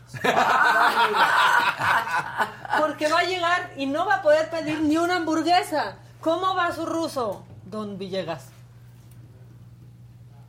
Oiga, embajador, con todo respeto se lo pregunto, uno de los cuestionamientos es que usted no habla ruso, sí habla ruso. Bueno, llevo seis meses aprendiendo ruso, tres horas diarias y la ventaja de hablar algunos otros idiomas es que, eh, digamos, a pesar de que es un- una lengua complicada, eh, voy poco a poco acercándome de manera que cuando llegue yo a, Moscú pueda tener por lo menos conversaciones eh, simples que, que me permitan tener y ganar la buena voluntad de los funcionarios con los que voy a tener yo que mantener una relación. Bueno, va a poder llegar y decir, me llamo, ¿no? O sea, mi nombre intensivo. es... Yo creo que lo contrataron por el look. Quedé en shock. Tiene buen No, look. está cañón. Ahora Dice- sí que Quedé en shock. Que En shock. Dice que fue coordinador de Memoria Histórica y Cultural de México de la Presidencia de la República durante la administración de Andrés Manuel López Obrador. ¿Y saben con quién se lleva muy bien? Con Betty. Y le gusta el vodka. Sí, Dicen que tiene una muy buena relación. Y es que luego como que Beatriz gusta le, El vodka. Sí, le gusta el vodka. tiene una estrecha relación con Rusia, claro, con caviar y vodka. claro, Pero como que. Beatriz manda, ¿no? A- O sea, Salmerón. A varios, claro. No, por ejemplo. sí, y, no, y los que no, le gusta hace que los linchen. Qué Eh, desastre. Bueno, Sobre todo ahora Rusia, en este a momento. Rusia Sí, ahorita, ¿no? Pues alguien. Exacto. Oigan, pero se ve bien, hipster, de la Roma, o sea, se ve importante. padre, no, no seamos tan duros con, con él. Y- El lente redondo, El- el sí, sombrero, bien, no. ¿no? O Sí, sea, parece salido de Casablanca. académico. No, no, no. para o sea, que vean, para que Todo vean. mal. Yo, yo, yo, yo ya me quedo sin palabras. Nuestro embajadorovsky. Bueno, Embajadorovsky. Exacto. noticias. Yo dije, a lo mejor tiene el apellido Villegovsky o... Villegovsky, Eduardovsky. Eduardovsky, Villegovsky, este, se la Mamalovsky. Sí, muy cañón. Pero bueno, este, en noticias más felices, no sé si es más feliz, pero por lo menos para Ricardo Monreal sí, ya está su rap en plataformas y así lo anunció. Ah, así sí, lo anunció. Ya está el rap en Spotify. Te invito a que mandes tu video escuchando el rap real. Lo puedes escuchar ya en Spotify. No hay que perder el humor. Ánimo, tener alegría y felicidad. Muy bien, Ricardo Monreal. Es más, ha sido tal el éxito de este rap Claudia. que no saben que Clau- ya hazla tú, Ah, no, tú no, di, no, tú, no, sé, Vi, que lo compartiste en Twitter. Pues la pues. Claudia ahí sentada en el coche, yo escucho, que dice, yo escucho buena Dijo, música, escuchen esta rola mi que playlist. está fregona. Eso. las 10 canciones que más nos gustan. Y les voy a poner una de ellas. Pero esta es una gran canción. Hola, soy Ricardo, senador con doctorado. El progreso es mi objetivo y yo siempre soy su aliado. Yo sí soy de izquierda, pero ese no es mi respaldo. Lo es mi dedicación y el trabajo realizado. Aspirante desde... ¡Claro! O sea, se la super aplicaron a Carlos Slim. Que nada más Obama hace una cosa, espérense, en serio, na- no, nadie tiene la misma gracia que Obama. Si él comparte Claro su no. playlist, déjenlo. No vayan con la nacada de copiar una Sí, semana exacto. después, porque aparte se las aplican y ya el video que es Exacto, viral ya no, ya. es Claudia viendo a Ricardo. Claro, ese sí ya es viral. Y pues ya hasta aquí mi reporte. No, no, no, no. Oye, pero viste la felicidad de Monreal. la Sí, de claro. Mira, ese cuate de que se divierte, se divierte. Sí, la sí, pasa sí. bien. Sí, sí, la sí, verdad. Pues es más feliz que, Que, otras es que otros se ven muy, Sí, no se frustra.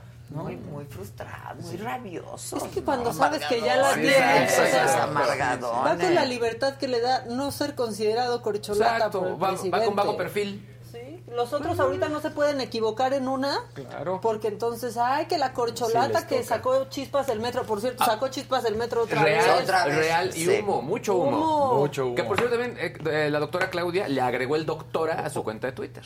Ah, Ya, la los títulos están entrando en la- el doctora. corcholatismo. Sí, sí. Mm. La doctora. La doctora, el doctor Monreal. Exacto. ¿no? Todo. Sí. Adán Augusto. Ya, yo soy Lick Luis Caige. Exacto.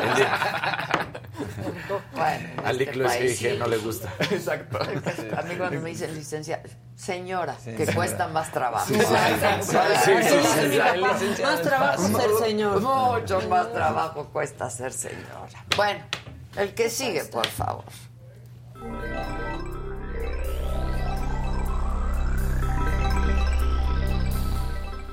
Luis G&G al servicio de la comunidad. ¡Eso! Venga, salió, ¿eh? Oye, por cierto que decía Maca de Barack Obama el día de hoy es su cumpleaños. Hoy es cumpleaños. Hoy es cumpleaños de don Hombre, Barack ¿no Obama. le quieres cantar las, las mañanitas? Le cantamos, pero el happy birthday para que Happy entiendan, ¿no? birthday, happy Exactamente. birthday. Venga, ¿cómo Vengan dice? los tenores. Happy birthday to you.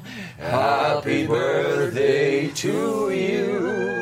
Happy birthday, Mr. President. Happy birthday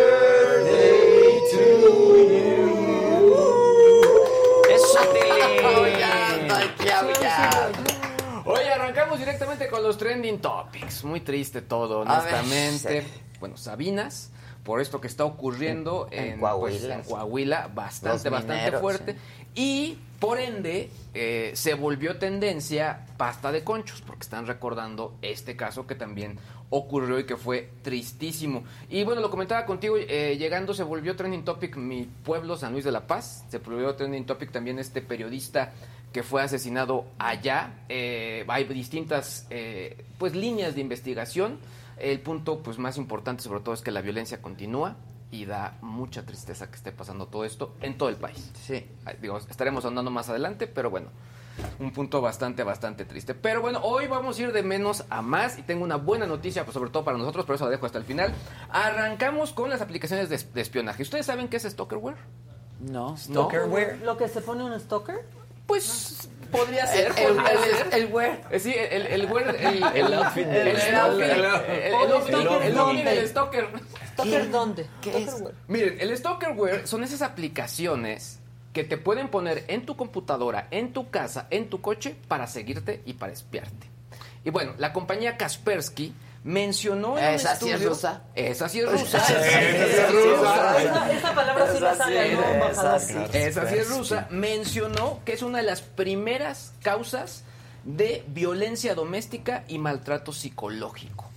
Eh, esta pregunta que les acabo de hacer se le preguntó a hombres y mujeres y solamente el 40, y- el perdón, el 48% de los mexicanos desconoce que esto existía. Ahora, el punto más importante es que 39% de los encuestados dijo ya haber sido víctima de estoqueos, que les instalaron chequen, eh, pues software en su teléfono para monitorearlos, que les instalaron dispositivos ya especiales para seguirlos en sus autos, por ejemplo, programas instalados en computadoras que eh, intervinieron sus cámaras web para espiarlos y también que obviamente algún otro tipo de dispositivo doméstico fue intervenido para estar checando, ¿saben qué? Lo que escriben, lo que ven dentro de sus máquinas. Lo que eh, incluso, pues casi, Pues casi, pues Marquita, claro que casi, sí, casi. lo que O sea, porque está- es lo que escribes, Claro. porque es lo que tienes. Lo que ves, lo que Está buscas. bastante fuerte el caso, ¿eh? Está muy, muy rudo, sobre todo porque este número normalmente iba por el 10-20%. Hablar que el 40% en esta muestra de mexicanos ya fue caso o ya sufrió de esto, pues bueno, es bastante, bastante complejo. Punto importante y en las recomendaciones hay que estar pues cuidando las contraseñas, cuidando sobre todo, por ejemplo, cuando uno le instala en el internet, cambiar el password que viene de este, de este internet de cajón, Mm. porque normalmente esos passwords se comparten en bases de datos. Y lo que apunta la gente de Kaspersky es que normalmente este acoso siempre viene de alguien cercano a las víctimas. Pues claro, porque Pues sí, tienen acceso a claro, todo. claro. A todo, Y claro. te pinchan el teléfono. Sí, y Así que, como diría el anuncio, ¿eh? mucho ojo, amiguitos, Sí, mucho aguas, ojo. Ahora, ¿y cómo van ustedes de su internet? ¿Cómo va Kevin de su internet? Yo de la, el mío. Mejor. mal. ¿Cómo va? A ver. ¿Cómo va? Fíjense que una plataforma del Instituto Federal de Telecomunicaciones que se llama Soy Usuario empezó a realizar un estudio de pues, las quejas que hay con respecto a los principales operadores del país. Y bueno, de menos a más, quien tuvo eh, más quejas fue ATT, posteriormente Telcel, Easy, Megacable y finalmente Telmex. Total Play, ¿no? Total Play sí aparece, está en sexto lugar. Pero estos son los cinco. Estos son los cinco primeros que más quejas recibieron. Ahora, punto importante también, son los que más usuarios Es lo tienen. que te iba a decir, Eh, pues, son los que más usuarios tienen. Entonces, en porcentaje... Corresponde a su número de, de usuarios. Ahora, los que más se quejaron, la queja más común, fueron las fallas en Internet.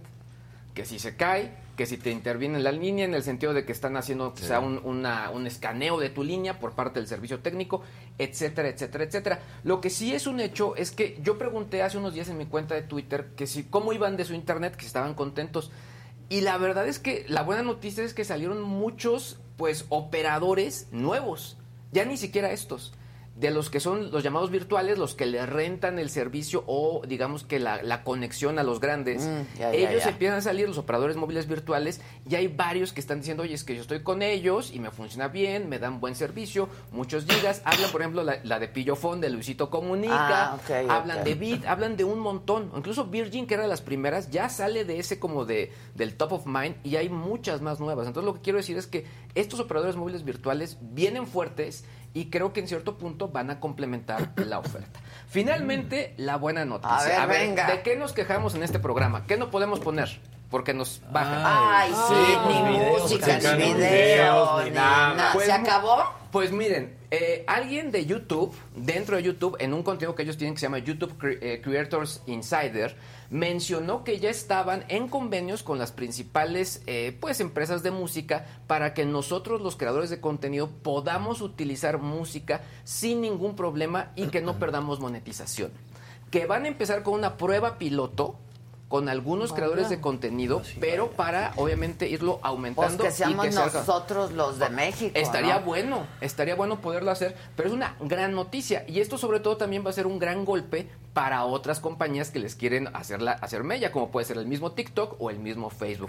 Esto está buenísimo, es una gran, Buenísimo. gran noticia. Está buenazo. Está ¿eh? bueno, ¿no? Está Sobre todo para no perder- Y más cuando- Es que ya, o sea, me parece la ponen tan absurdo. dificilísima. O sea, absurdo. podríamos tener un programa para, no sé, promover rolas. Claro. Exacto, porque además les y estás entonces haciendo las publicidad. promueves y no puedes poner la rola. Claro. Hablas de música, no puedes poner la rola. Puro screenshot. Es ¿No? tonto, honestamente. Y acá nos tienen O por como- ejemplo, sí. aquí hablas de una serie y no puedes poner nada de No, Netflix. Nada. Ahora, ¿no? lo primero que normalmente hacemos cuando tra- para tratamos de, de salvar el contenido es quitarle el audio. todos. Yo creo que les conviene. A todos. Sí, Y totalmente. a nosotros y a los creadores. Sí. como el superportero. O sea, porfa. Córtale, sí, no, todo Sí, el tiempo. Claro. Pero bueno, O sea, como les dices, me gustó mucho esta rola, escúchenla. Y no puedes compartirla. ¿Me se explico? estaría O sea, fortaleciendo incluso la industria de la música. Pues sin Desde mi óptica. desde el mío también. No, y además claro. cuando tienes, el mismo YouTube tiene YouTube Music, ¿no? Y es la plataforma, Sí. ahí tienes albergada toda la biblioteka de artistas este, que podrías Sí. usar para ilustrar Sí, eh, ahorita nada más videos. nos tienen albergados ya. Exacto, hace- sí, exacto. Albergue que necesitamos. No, bueno, no, bueno. Albergadísimo. Pues ahí lo tienen. Muy bien, ojalá, ¿eh? Ojalá, ¿Y esto ojalá. qué está, estaría por...? Yo creo que el próximo año, ¿eh? Porque bueno, por las fechas en las que estamos, empieza el programa piloto, pero si ya lo sacó la gente de YouTube, quiere decir que ya esto está avanzando. Siento que este está año bueno. ya se acabó. ¿verdad? Sí, Bueno, ya ya, es ya, agosto. ya, Ocho. Sí, Ya, el estamos en 18 agosto. ya. Ya nos vamos a morir. Bueno, yo ya descubrí que eso es buen augurio. Sí, dilo, exacto, sí, dilo. Exacto. Sí, dilo, porque sí, dilo. Exacto. Ya me voy a morir. Buena suerte. Ya me voy a morir. Ya, mamá, Ya, ya, me voy a ya, morir. no Sí, claro que es Dilo, buen es buena suerte. Es buena suerte. Como el 13. Exacto, exacto. Bueno, pues el que sigue, por favor. La que sigue, por favor.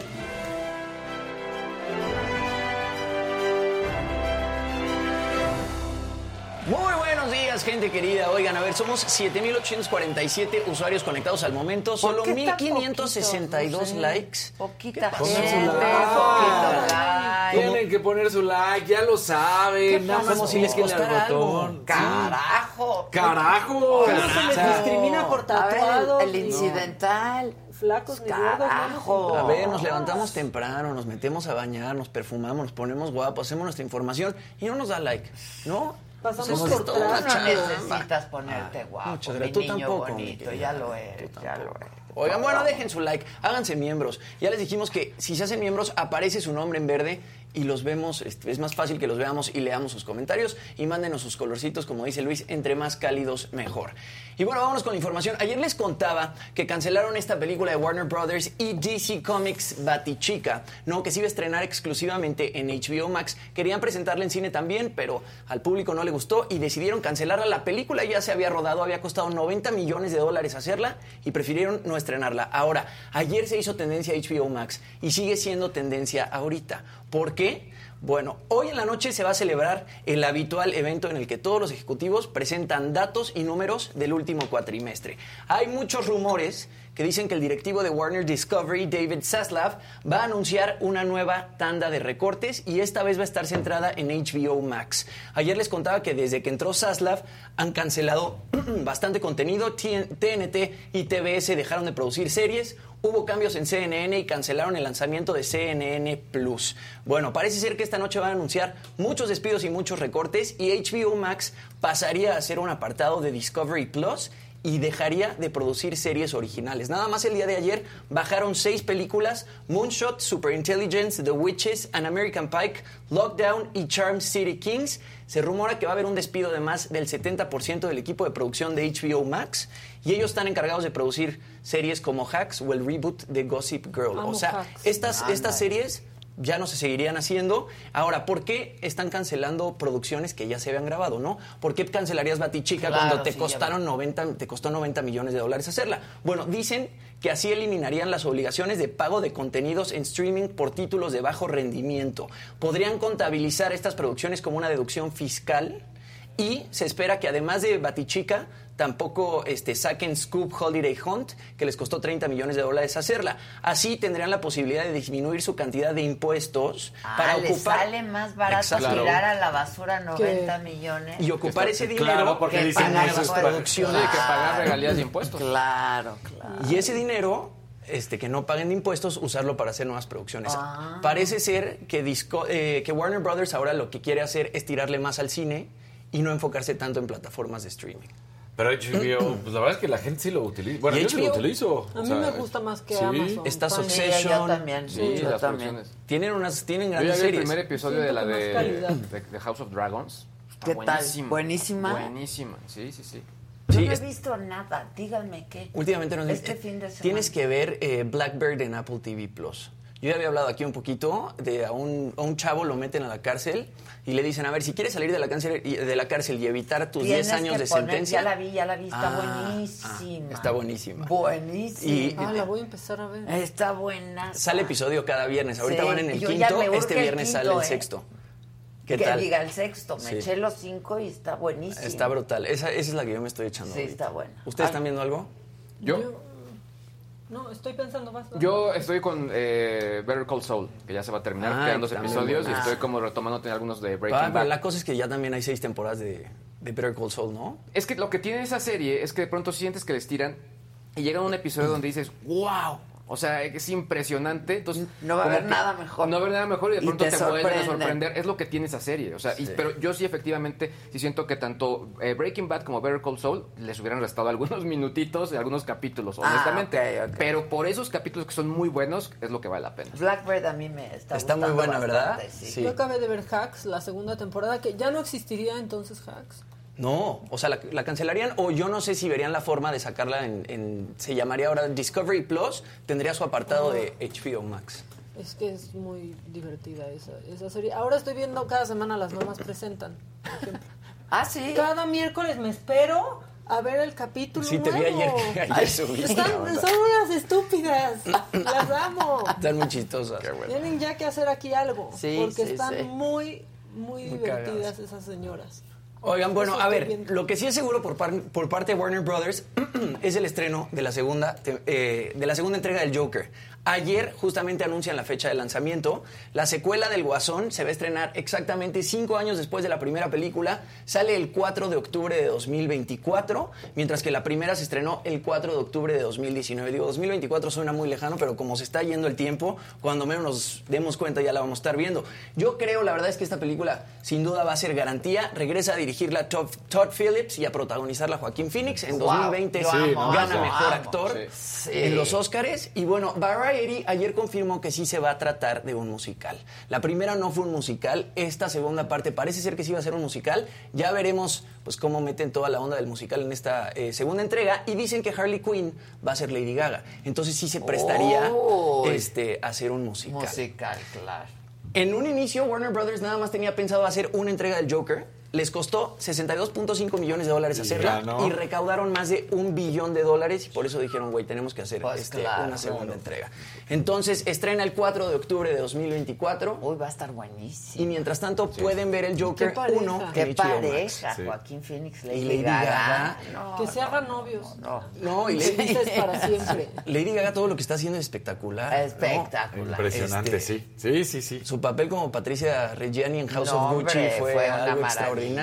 Sigue sacando música, todo bien con esa No, mujer. no sé cómo le hace esa mujer. Yo tampoco, para tener tiempo de hacer todo. No, tiempo y cómo Y ta- es tan camaleónica. Sí, Sí, No, es Para hacer para tantas personas personajes es Sí. una maravilla. Y sus shows eran buenísimos. Bueno, lo- lo- a mí el que me tocó ver el concierto cuando vino, muy padre. Nunca la he Y visto. la- tampoco. y- sí, a mí, me, a mí me sorprendió porque yo iba así cero expectativas porque pues no era como mi onda y me gustó mucho, la verdad. ¿Y se acuerdan de A Star is Born con Bradley Claro, Cooper? claro. Bueno, Pero y que en los Oscars salió Yo creo que es, y Bradley yo creo que es el momento en el que ella y- irrumpe en el cine. Claro. O sea, ahí es cuando No, dice, obvio. ay, güey. Sí. Es una Sí. verdadera. Pero la ves ahí y es otra. Y luego pasas y la ves en la publicidad de Tiffany y te cuesta trabajo darte Exacto. cuenta que es Sí, ella, claro, claro, es otra persona. Es vez. artista en toda la extensión de Sí. la palabra, ¿no? En toda. Cantante, este, escritora, Compositora, este, músico, o sea, todo. todo. Sí, es brutal. Y bueno, a ver, hablando de artistas, hoy traigo dos artistas que sin duda alguna tienen algún tipo de pacto con el diablo, del, con el diablo, perdón. Primero Mick Jagger,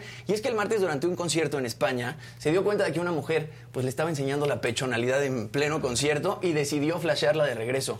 Vamos a ver el momento. Eh, los Rolling Stones justamente están de gira por sus 60 años como banda. Ahí está Mick Jagger, la flashea de regreso. Este, y bueno, Mick Jagger ha estado con todo. No Hace- lo puedo creer, Mick Velo. Jagger. Ve, o sea, Ahí, mira, ahí se, ahí se sube la playera. No, ¿cuál se sube? No trae ni playera. vámonos, Ah, bueno. ah, Ah, Mick Jagger, sí. exacto. Ahorita está de gira por los 60 años de los Rolling Stones. Hace pocos días cumplió 79 años. ah, es impresionante este Este, cuate. ¿Qué mundo les Y vamos ve a cómo dejar a se ellos? mueven A los del Rolling ¿Cómo se escenario. mueve? O sea, Ah, Hay otro clip por ahí de Mick Jagger justamente en esta gira por Europa. Han estado en Italia, Inglaterra, Alemania. Míralo, es que ve cómo ve cómo interpreta no, sus no, 80, no, o sea, no, 79 He años. like ¿Y cómo las trae? ¿Cómo las Literalmente. trae? No, soy súper fan. Sí, ¿no? Acaba de cumplir. Sí, 70 26 de julio. Sí, sí, 79. Sí, sí, sí. Les está estamos dejando un mundo sin agua. Qué mal les hemos quedado. Híjoles, qué bárbaro. Mick Jagger brutal. Y por el otro lado también se hizo muy viral un video de Susan Sarandon. ¿Por qué? Bueno, porque ella va a cumplir 76 años y la verdad es que también se ve extraordinaria. Sarandon, se ve 76. ¿Así Mírala está? nada más. Así está. No. A sus tiene 75, está por cumplir 76 en octubre. Yo la entrevisté. Y mira. Es la esposa de Tim Robbins, ¿no? ¿O no? No sé de quién es esposa. Solo sé que es Susan Sarandon. Exacto. Y que Se- pero ve qué espectáculo. seis. Tiene Que Thelma 75. Louise. ¿Estás seguro? Tiene 75, justamente en el audio del video dice I look like this at 75, o sea, me veo hacia los 75.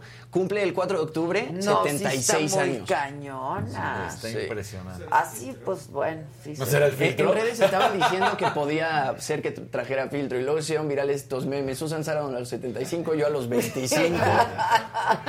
Es que Porque sí. Susan Sarandon con 75 y yo con 30. Este, Laura. sí se ve Sí, espectacular. sí, Recién levantadita. Es Laura Bozo. En la casa de Sí. los famosos. Sí, sí, Con sí, almohadazo. No la reconociste porque traía almohadazo. No había desayunado todavía. Sí, la casa de los famosos no fue, no, no le favoreció a Laura No, creo que Salieron no. nada. No, Muchos pero stickers. como que traía Sí. el pelo ya pegado también, que es de las que se los lava un día sí y otro no, ¿qué? O dos veces a la semana. Ay, ya ves diario el pelo. Sí, hay que Sí, lavarse sí, diario. Huele la Diario. cabeza, O huele la Sí, sí, huele. Y qué feo huele, sí, ¿no? A cebo. A cebo. Sí, a sí, cebo, sí, sí. horrible. Asqueroso. Bueno, para Yo terminar. conozco gente que no se lo lava en una semana. Yo Y también. se pistolea y se vuelve a pistolear. Y aquí No, Javi lo ha dicho que- que... es puro choro, mentira y todas esas cosas de que no se debe lavar. Claro que no, diario, diario. usa supuesto, todo. si no se tapan los poros, ¿no? Sí, No, es pero que masajear. todo, Usan la secadora. A mí me tocaba en que alguien no se lavaba mucho el pelo. La secadora, todos nos queríamos salir Dicen que de peinado Eso porque... me han contado. Eso me han contado. Sí, pues, Cuando trabajabas por allá. No, pues he trabajado por, por aquí, por, Por allá, por lados, allá, por aquí no. Pero, no, aquí no. No, aquí no, pero, ¿qué pasó? híjole, Todos o sea, unos pelo y los olorones. pelos. Y los pelos. Sí, es que te echan el vapor caliente. Esos pelos que te, te Guácala. salen Sí, sí, de sí, la. De la mano en de la la burra. mano en la Eh, burra, exactamente, de la mano en la burra. guácala. Guácala. Me, me ganó Marta Palencia con eso. Bueno, para terminar. Que hasta Toño se lava diario el pelo. Muy Sí bien, te lavas pero- bien. pero, o sea, jaboncito, ¿no? Acondicionador Sí. también. ¿Shampoo? Sí, bien. sí, Sí, pues, sí, sí, pues poco claro. pelo, pero bien peinado. Exacto. Sí, o si yo hubiera pensado que igual ya jaboncito, pues ya. Yo que me estás pongo muy cañona eres tú, que cómo te crece el pelo. ¿Verdad, Sí, de volada. Sí. Ya Sí, ¿en tengo flequito. Sí, ya tienes. Ni Ah. Doña Nieto. Y te lo decoloraste. Sí. Y la cantidad de pelo que tienes, Maca. Voy a empezar a ronronear. Sí. ¿Qué tal el gatito? No, está espectacular. Increíble, ¿verdad? El Leo. Nadie me lo va a permitir. Mi mamá no le gusta. A nadie le gusta. Ay, ya. Fernando siempre oprimiendo. oprimiendo. Oye, Ade, finalmente, a ver, se está preparando un musical sobre la vida de Frida Kahlo en Broadway. Yo creo que esa parte también está este, muy interesante. Está en fase de preproducción y se espera que estrene en Broadway en 2024. Este musical, pues, busca trascender estas historias como de sufrimiento eh, de- que han retratado de Frida Kahlo a lo largo de la historia y dar luz a aspectos pocos conocidos, poco conocidos de su personalidad, como su sentido del humor o que disfrutaba mucho cantar canciones mexicanas. Va a estar basada en el libro que escribió su sobrina Isolda Kahlo llamado Frida Íntima y en conversaciones que se tuvo con la familia de la pintora en México. La producción va a seguir la, vida de Frida Kahlo iniciando en la Ciudad de México, su lugar de nacimiento, luego en París, Nueva York y de regreso a la Casa Azul donde murió en 1954 y también parte interesante es que la música la va a el compositor regiomontano Jaime Lozano, quien ya ha trabajado en Broadway, eh, pues haciendo música tanto para The Yellow Brick Road e Hijos de la Sal. Entonces en 2024 tendremos musical de Frida Kahlo en Broadway. Ándale, eso está Está padre, cool. ¿eh? Sí. Mira, ¿no? A Hay ver que si ir, este padre hay que ir. no como los tacos gringos. Sea, Sí, sí, ojalá no, no, Como no, Chipotle. Yo quiero Taco Bell. Taco Bell. Sí, Taco Bell. Pues la familia siempre está muy pendiente. Hace unos días armaron un relajo porque El Puma... Taco Bell con, con, con el quesito amarillito. Sí, Ay, uy, no. qué mexicano Los con su cuadritos. no. queso Monterey Jack. Exacto. Monterey Jack. Con la Pero- O la tortilla. tortilla de Dorito. Exacto. Exacto, No, exacto. ya cuando te dan esa tortilla sabes que va a estar asqueroso tu Sí, taco. sí. O sea, y que es gringo. Pero no, les decía que hace unos días la familia de Frida Kahlo hizo un problemón porque Puma sacó una colección de Frida Kahlo. Sin, Sin permiso. Ajá, al parecer sí, y O sea, entonces... sin regalías. eh, Sin regalías. pagar, y por eso Ah, están tan atentos. Sí, sí, sí, ¿no? Sin pagar. Sin pagar. Entonces la familia iba a estar encima, Ah. seguramente. Pues es que sí no pueden hacer. Yo me imagino que la obra de Broadway sí ha de tener todos Sí, los derechos, requisitos. algo, ¿no? Sí. Claro. Ese sería hacer una Ahora, chambota, Frida estar al pendiente de... Claro. que le encantaría todo estar plasmada en unos pants Puma. Claro, Sí, claro. la neta sí. Perfecto. A ver, y finalmente otro video que se hizo muy viral. ¿Qué, qué pensarían si Jason Momoa, tú vas en el avión sentadito viajando Ah. hacia Hawái y de repente Jason Momoa es quien te está repartiendo el agua? Literalmente, pues ahora sí la hizo de Aquaman. Este, vamos a ver el momento porque pues ni cabe en el... O sea, el tipo está tan gigante que parecía no. que ni cabía en el avión. Vamos a verlo. Ahí está Jason No. Momoa repartiendo aguas. No, y bueno. Ay, está increíble. Con su florecita, con su ¿Por qué lo hizo florecita hawaiana. De buena onda. Pues le ha de haber ahí. dicho ahí, pues déjame ir a No, repartir. volaba de Los Ángeles a Hawái y lo que pasa es que está sacando una marca sostenible de agua que se llama Ah. Mananalu fundada en Hawái y por eso fue que estuvo repartiendo aguas y además Sus dicen... aguas. Sus aguas. Sus aguas. Literal. Dicen que a cada pasajero le regaló 10 mil millas de viaje con Hawaiian Airlines. Además de regalarles este, Ah, sus sus aguas. aguas. Órale. 10 mil millas es Oye, es mucho. claro. Bien por Aquaman. Les dijo, le regalo la milla. ¿No? Le regalo la Ahí milla. les la milla. La milla. Así le dice a... Momoa le dio la milla. Sí, bueno. y está saliendo aparte, ¿no? Con esta mexicana que se me olvidó el nombre. Con Pues Eisa, con. Eisa. Hace, sí, sí, hace poquito les tomaron una foto Eisa en una Harley bien, ¿eh? Davidson. Eisa muy bien. Muy bien. Eisa muy bien. Pero esté cuidadoso, Jason, estás enorme. Sí, sí, sí. Sí. Con cuidado, cuidado. está toda delgadita. Y bueno, pues viene Casarín. Bien. ¿Ahora con qué? Ay, qué susto. Buenas noticias. Híjole. Mira, pongan su like primero, estamos Eso, aquí, eso. háganlo de buena manera, porque aquí estamos. Antes de que empieces a gritar. Antes de que empieces a gritar, pero bueno. Exacto. Parece ser que Antes la de que se NFL... ponga como energúmeno. Sí, sí. Le brillaba la frente en un segundo, en un segundo. No puede ser. Carajo. Sí, sí, carajo. Carajo. Oye, la NFL parece ser que, que, pues digo, es por quedar bien, me queda claro, pero parece ser que escuchó no solamente a las voces de todos los que estaban en contra, sino ellos mismos dijeron no está bien y entonces da a anunciar Roger Goodell, el comisionado por de la NFL, que van en contra de la el castigo que puso la de la jueza Sue L. Robinson y con, notifica entonces la NFL a la Asociación de Jugadores de Americano de la NFL que van a apelar la decisión disciplinaria. Que ellos lo que están buscando es que por lo menos sea un año de suspensión para Deshaun Watson, ya sabemos, el quarterback de los Cafés de Cleveland, que más de 30 acusaciones de mujeres que dicen que tuvo un comportamiento inadecuado de acoso sexual, que las obligó a masajearle el pene para pues esta satisfacción que él pudiera tener y además humillarlas. Entonces, todo esto es lo que ha venido sucediendo. Entonces dicen la NFL que va a tomar cartas en el asunto, que no está de acuerdo y que viene esta apelación. Vamos a ver si lo hacen o no. A la mera hora conseguir un castigo. Porque, pues habíamos platicado que era una burla en el sentido que la NFL le había puesto precio. O sea, y que quisieran o no quisieran, le habían puesto precio a lo que significaba una cosa, una, un, un acoso, ¿no? Un, un, pues una demanda De- civil por acoso y una denuncia, porque quedaba claro que seis partidos. Y para eso, al mismo tiempo que sucede eso, dan a conocer que suspenden y multan a Stephen Ross, que es el dueño de los Delfines de Miami, el dueño mayoritario de los Delfines de Miami.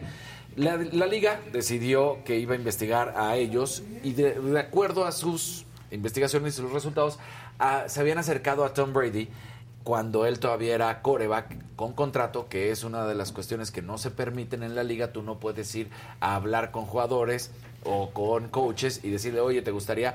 Hay una ventana especial o tienes que pedirle permiso al equipo y si el equipo te otorga el permiso, ya puedes hacerlo. Entonces dicen, bueno, pues en esta ocasión nos dimos cuenta que sí hablaron con Brady de manera no autorizada y por esta razón le quitan la selección del draft de 2020, la número uno del 2023 y 2024 y además a él, al dueño de los Delfines de Miami, está suspendido hasta el 17 de octubre, no puede acudir al, al complejo de los Delfines de Miami y lo quitan de cualquier comité de la liga, además de una multa de 500 mil dólares. Entonces, les molesta mucho que vayan y hagan tampering, que vayan y hablan con algún... Berrinches. Ajá, pero no les molesta tanto Que, haga, que haya una demanda. entonces, bueno, al parecer tratan de limpiar la imagen en lo a medida de lo pues, posible. la cagan más. La cagan más. Oh, sí, porque no, dices, o o sea- sea, te enojas con este cuate, le terminas poniendo la multa, al final 500 mil dólares más un millón, un millón y medio. Y recordemos que a, que a Deshaun Watson no le costó absolutamente nada, Nada. más que 333 mil dólares, pero, o sea, no le impusieron un castigo tal Muy cual. mal. Entonces, pues sí, ahí está tratando de hacerlo. Ahora vamos a alegrarnos. Vamos a alegrarnos. Venga, venga, venga. estuvo. Justamente no podemos subir video por la música, por esto, pero Canelo ya se está preparando para la pelea del 17 de septiembre ante Gennady Golovkin y ayer estaba con su hijo. No, ay, ve, está increíble. Sí, entonces bueno, pues ayer sale con Saúl Adiel, que tiene solamente tres años, Y pues está un ratito con él. está increíble. Entonces, un hijo nuevo al Canelo. No sabía que tenía este niño. Entonces, bueno, pues tiene cuatro hijos. El Canelo tiene tres mujeres, que son las primeras, Sí, y luego claro. este pequeñín, Saúl Adiel. Y, y las imágenes, pues, están padres porque además le dice, pégame, pégame. Y entonces, pues, lo conecta, pero tiene tres años el bebecito. Entonces, ahí está Canelo entrenando con su hijo. Está padrísimo. Está muy padre, la verdad. Rojísimo el Canelo. Entonces, Sí, sí, sí, Pues se es que seguro fue después duro. de Sí. Entrenar. entreno. Exacto. Sí, entrenar, sí, o sea, ya después que, de hecho, el video está como Velo, el claro. Canelo está entrenando primero fuerte y Claro. todo, y ya después sale con el hijo arriba del ring diciéndole, órale, pégale, pégale. Y pues sí, lo conecta Sí, y ahí le está enseñando, entonces. Soy hijo del papá. Sí, Sí. soy hijo del papá. Sí, claro. Soy hijo del papá. Y ya sabes, no pueden esperar. Y entonces ya dicen, vamos a apostarle a, a que eh, Saúl va a ser también, bueno, Saúl Adiel va a también ser boxeador, Boxeador. y va a traer al papá que lo va a estar apoyando. Digo, hoy en día lo hemos platicado, no hoy en día, ya tiene varios años siendo el mejor boxeador libra por Y libra. Sí, además sí, a sí. mí me cae muy bien el Canelo. Claro. Sí. La verdad. sí, es un fregón. Es, es Porque además es de esos- dar y es un cuate generoso. Es lo que decir, es de esos personajes- está bien padre. que como a... eh, eh, al cineasta mexicano también, que todo el tiempo, oye, ¿me puedes ayudar? Oye, ¿me puedes ayudar? Oye, ¿me puedes ay-?" Y ahí está Canelo, claro que sí. Sí. ¿Y qué se necesita? Ay, es que quisiera unos guantes tuyos para poder pagar. Yo pago. Sí, y además ahí te van los guantes, sí. sí, Sí, sí. Tipazo, Canelo, la verdad. Yo lo quiero mucho además. Exacto. toda madre. Canelo necesita unos guantes para y un apoyo para un programa. Sí. Canelito, por favor. El Canelo sí nos daría Mira, like. inviértale aquí. Ve mi pitch del otro día. Claro, Adela Canelo. Picha. Adela Adela Picha. Picha. Porque además Canelo podría ser tiburón, ¿eh? Claro Sí, que podría sí, ser sí. tiburón. Tiene varias, este, ha invertido bien su lana. Ha invertido ¿no? su como esos lana, que su está- contrato que tuvo multimillonario.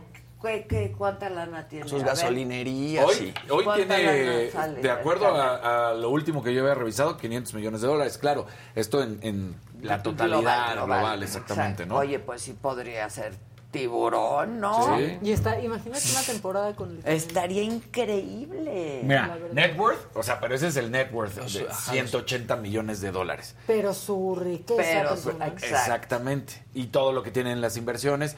El, el donde sube brutalmente su cantidad de dinero es cuando firma este contrato con Dance, que después lo termina rompiendo. Y ahí era por 500 millones de dólares, pero ya había tenido tres peleas. Y, le pe- tuvieron que y pagar claro, había cada que pelea. pagar esas peleas.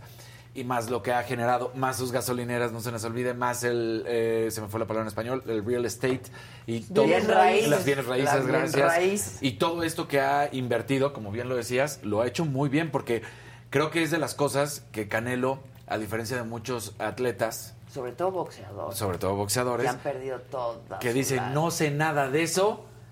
Tú, Adela, que eres un especialista, por favor, guíame. Y tampoco se hace tonto y se aleja, así porque también luego les virla la No, lana, ¿no? O no. sea, ha estado al pendiente. No, y además, este, pues, muy al principio, no sé si todavía súper asesorado por Carlos Bremer, Bremer, exacto, sí. ¿no? La verdad. Este, No, a la fecha pues siguen siendo brothers, pero bien su lana. y- sí, sí, pero no sé si todavía sigue como... ahí sí tampoco. Seguramente, ¿no? Porque pues, lo asesoraba muy bien al principio y no despilfarró su lana. No, nada. Es cuate sano. Sí, sí, sí, sí. Y sus gasolinerías, ¿no? ¿Cómo se llama? Canelo Energy. Canelo. Y se divierte. Sí, a mí me cae Sí, pero, o sea, el golf. Ponle El que, golf. ponle que hablamos No, de y todas- La cantada. La cantada. La cantada. Sí, la se le da bien al Canelo. Ve, toda la gente y todos los videos que criticaban de que Canelo, es que estás en la fiesta. Puede, ya se metió a entrenar y ahora, ahora todo- resulta que no, Sí, chingada. Cállese, carajo. Sí, Sí, sí, cállese, sí. Ese sí no le critiquen. Que critican a Epigmenio por ir en primera, critíquenlo. Eh, Sí. Pero que criticar al Canelo al Canelo, el- no, viajar no. privado. No. pues, no. Él no ha recibido No, créditos millonarios. Sí, porque- no, exacto. Sí, ese sí se ha ganado toda su lana a punta de madrazos. A- a punta de madrazos, güey. Epigmenio también en Twitter. Sí. Aguanta unos Madrazo por madrazo. con tal de que sí le den Sí. sus créditos. Sí, sí, sí. Bueno, pues la verdad es que bien por Canelo, entonces Muy bien. ahí está. Podría ser tiburón sin duda, porque aunque no sean los 500, los 180 ya es una la nota. Y la cerramos con la noticia medio buena, medio mala, más tirándole a mala, pero que nos da una Ah, alegría. La selección mexicana de fútbol americano llegó, tuvo su primer partido y aplastó 34-6 a Australia. ¿Cómo? Ándale. Maravilloso, ¿no? Las mujeres, todavía no había llegado una mujer, este, ellos que habían ganado una medalla y que habían pues tratado de volver a demostrar que iban a tener calidad y que ya sabemos que no se consiguió. Pues de acuerdo a, a Mel Trillo, que es reportera de Las Parrilleras, que es donde ha estado saliendo todo el seguimiento en Facebook, de acuerdo a esta reportera, pues dice que no tienen boletos de regreso para el 8 de agosto. Ni viáticos. Que no hay viáticos y que entonces no saben qué es lo que va a suceder. Se van a quedar en Ajá, Finlandia. que se van a quedar en, en Helsinki. Esto, eh, Ay, qué padre. esto Qué lo pasó rico. ayer. Ay, quédense. Entonces, Pues sí, pero Mándenles Claro. los recursos. está cañón, ¿no? Sí. Y es Y tan aplastaron. caro. Eh, y aplastaron, aplastaron.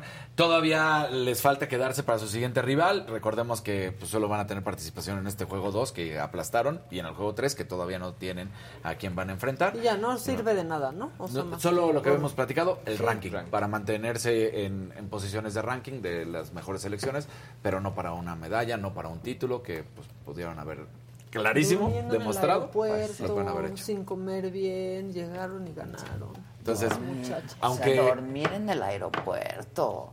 Un- Qué grosero. Exactamente. Tenían que jugar al otro Que tenían que jugar al otro día. Y este señor decía que sí tenían hotel. Ajá, Exacto. Este tipo César Barrera diciendo que no, que ellos habían comprado, pero no sabían si iban a volar en una, dos, en 10 días, en 25 días.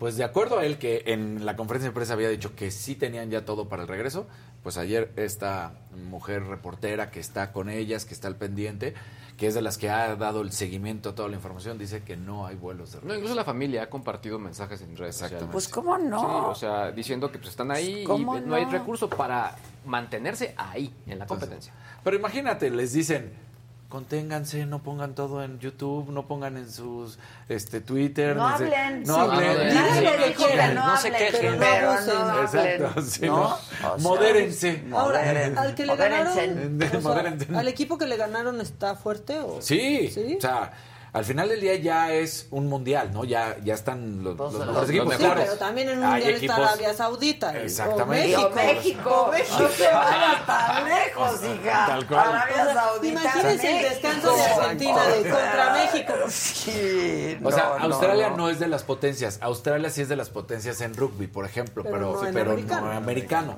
Pero tampoco es que sea una selección ahí chafilla. O sea, sí es, sí es de media tabla para arriba, sí es de las mejores. ¿No? O sea, sí, sí. Bueno, Entonces, pues bueno. ¿de dónde eres tú? De San Luis de la Paz, Guanajuato. Y comentábamos en, en- en la mañanita cuando, cuando llegamos, este, que justo mataron otro periodista, otro periodista, Ernesto Méndez, director del medio local Tu Voz. Eh, pues, lo supimos ayer, miércoles, pero fue asesinado la noche del martes, justo en el municipio de San Luis Exactamente. de La Paz, Guanajuato. De pronto, pues llegaron, estaba en un bar eh, de su propiedad, propiedad, exactamente, en una su bar, Sí. ¿no? Y llegaron y lo mataron. Sí, y la verdad es que son casos que de pronto eh, los que somos de Guanajuato siempre hemos hablado que el noreste pues es bravo, es zona chichimeca en el sentido de pues es las comunidades eh, autóctonas pues más fuertes durante Ajá, la conquista sí, en ese sí, sentido y por otro lado pues también Los tlaxcaltecas. los tlaxcaltecas. los chi- siempre ha habido casos claro. muy muy muy fuertes al respecto y que se haya eh, generado esto pues es bastante grave yo escribía pues amigos que continúan allá y sí, me decían que pues, hay varias líneas de investigación. Parte tiene que ver con el tema de la cervecería. También se habla que, bueno, es periodista, estuvo en varios medios, en uno que se llama Correo, también en Zona Franca. Ahora él había abierto su propio portal que se llamaba Tu Voz. Y pues bueno, eh, se mencionaba que no había habido supuestamente ningún tipo de amenaza por su trabajo como periodista, pero también se hablaba que él, él junto con otros empresarios obtuvo la concesión para poder llevar a cabo la feria dentro del municipio que se conoce como la Feria del Noreste. Entonces, pues bueno, hay varios elementos ahí. También ya el gobernador se expresó al, Sí, al respecto.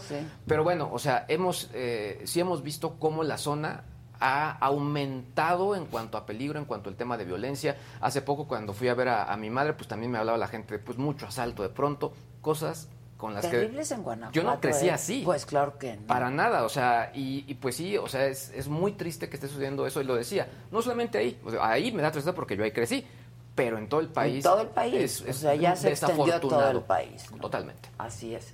Este, y con él suman ya 13 asesinatos de periodistas en nuestro país solamente este año, ¿eh? 13 asesinatos solamente este año. Estamos hablando casi de dos, dos al mes. Exacto. No, es una cosa espantosa. Eh, y para justamente que hablemos de esto, es que vamos a hacer contacto en este momento, lo haremos vía Zoom, con Leopoldo Maldonado, él es director de Artículo 19. Leopoldo, ¿cómo estás? Buenos días. Muy buenos días, Adela. Muy buenos días a todos. Muchas gracias por el espacio. No, al contrario, Leopoldo, qué cosa terrible, ¿no? Eh, platicábamos de eh, lo que acaba de ocurrir en Guanajuato, pero lo que ha estado ocurriendo, eh, pues solamente en este año, 13 periodistas asesinados. Sí, y para tener una dimensión del problema, porque en un país donde se mata con tanta facilidad a tanta gente todos los días, pareciera que 13 pues es prácticamente lo que eh, el número de homicidios y asesinatos que ocurren en un día en México. cada ¿no? día. sí, sí, sí. Pero vamos a dimensionar el problema. Eh, es que eh, ni siquiera en Ucrania, que hoy está sufriendo una invasión, eh, hay ese número de asesinato de periodistas. O sea, México es el país más letal para la prensa en este 2022, 22, incluso que países en guerra, ¿no? Con una guerra formalmente declarada, con un conflicto abiertamente declarado, un conflicto bélico. Y, y lo que no vemos es este sentido de apremio y de urgencia por parte eh, del gobierno mexicano, de las autoridades. Ayer, por ejemplo, escuchábamos a un gobernador de Guanajuato, pues un poco jugando con el tema de que lo mataron en un depósito de cerveza junto a otras tres personas eh, porque estaba tomando a deshoras. O lo mismo el alcalde de San Luis de la Paz, más preocupado por su feria que preocupado por la situación de violencia. Entonces, eh, de pronto esta insensibilidad y esta estrategia de comunicación política que ya lleva muchos años, tratando de justificar lo injustificable y de normalizar lo que no puede ser normal, eh, preocupa, porque es el preámbulo de la impunidad. Y en los crímenes contra la prensa, la impunidad es del 98%. Prácticamente ningún caso o pocos casos Se en ha realidad resuelto, sí, sí. Se, se resuelve. Es terrible. Este y bueno, la verdad es que hay que decirlo, ¿no? Es este es un oficio el que ejercemos todos, eh, pero eh, esto es lo que estamos viviendo todos los ciudadanos en este país. En el caso de los periodistas, bueno, pues ellos eh, con este oficio de darle voz a la ciudadanía, ¿no? Y de informar, porque pues lo que se necesita y lo que se requiere es una ciudadanía informada. En el caso, ahora que decías de, eh, de, de, lo ocurrido en Guanajuato, en el caso de Ernesto Méndez, ¿ustedes tienen conocimiento de si él había ya recibido amenazas que tuvieran que ver con el oficio periodístico? Porque como comentábamos aquí, bueno, él también era empresario, ¿no? ¿Se, nos cayó? Efectivamente, Ahí está, ahí está. sabemos que había recibido amen- amenazas. bah, Sí, aquí estamos, eh, Leopoldo. que Te, había recibido. te escuchamos. ¿Ya no? Ah, una, una disculpa. Eh, él, él había recibido amenazas desde el 2015. Mm. Eh, y, y eso, pues, siempre significativo. Peor puede suceder. La mayoría de los casos de asesinatos contra periodistas, así pasa, ¿no?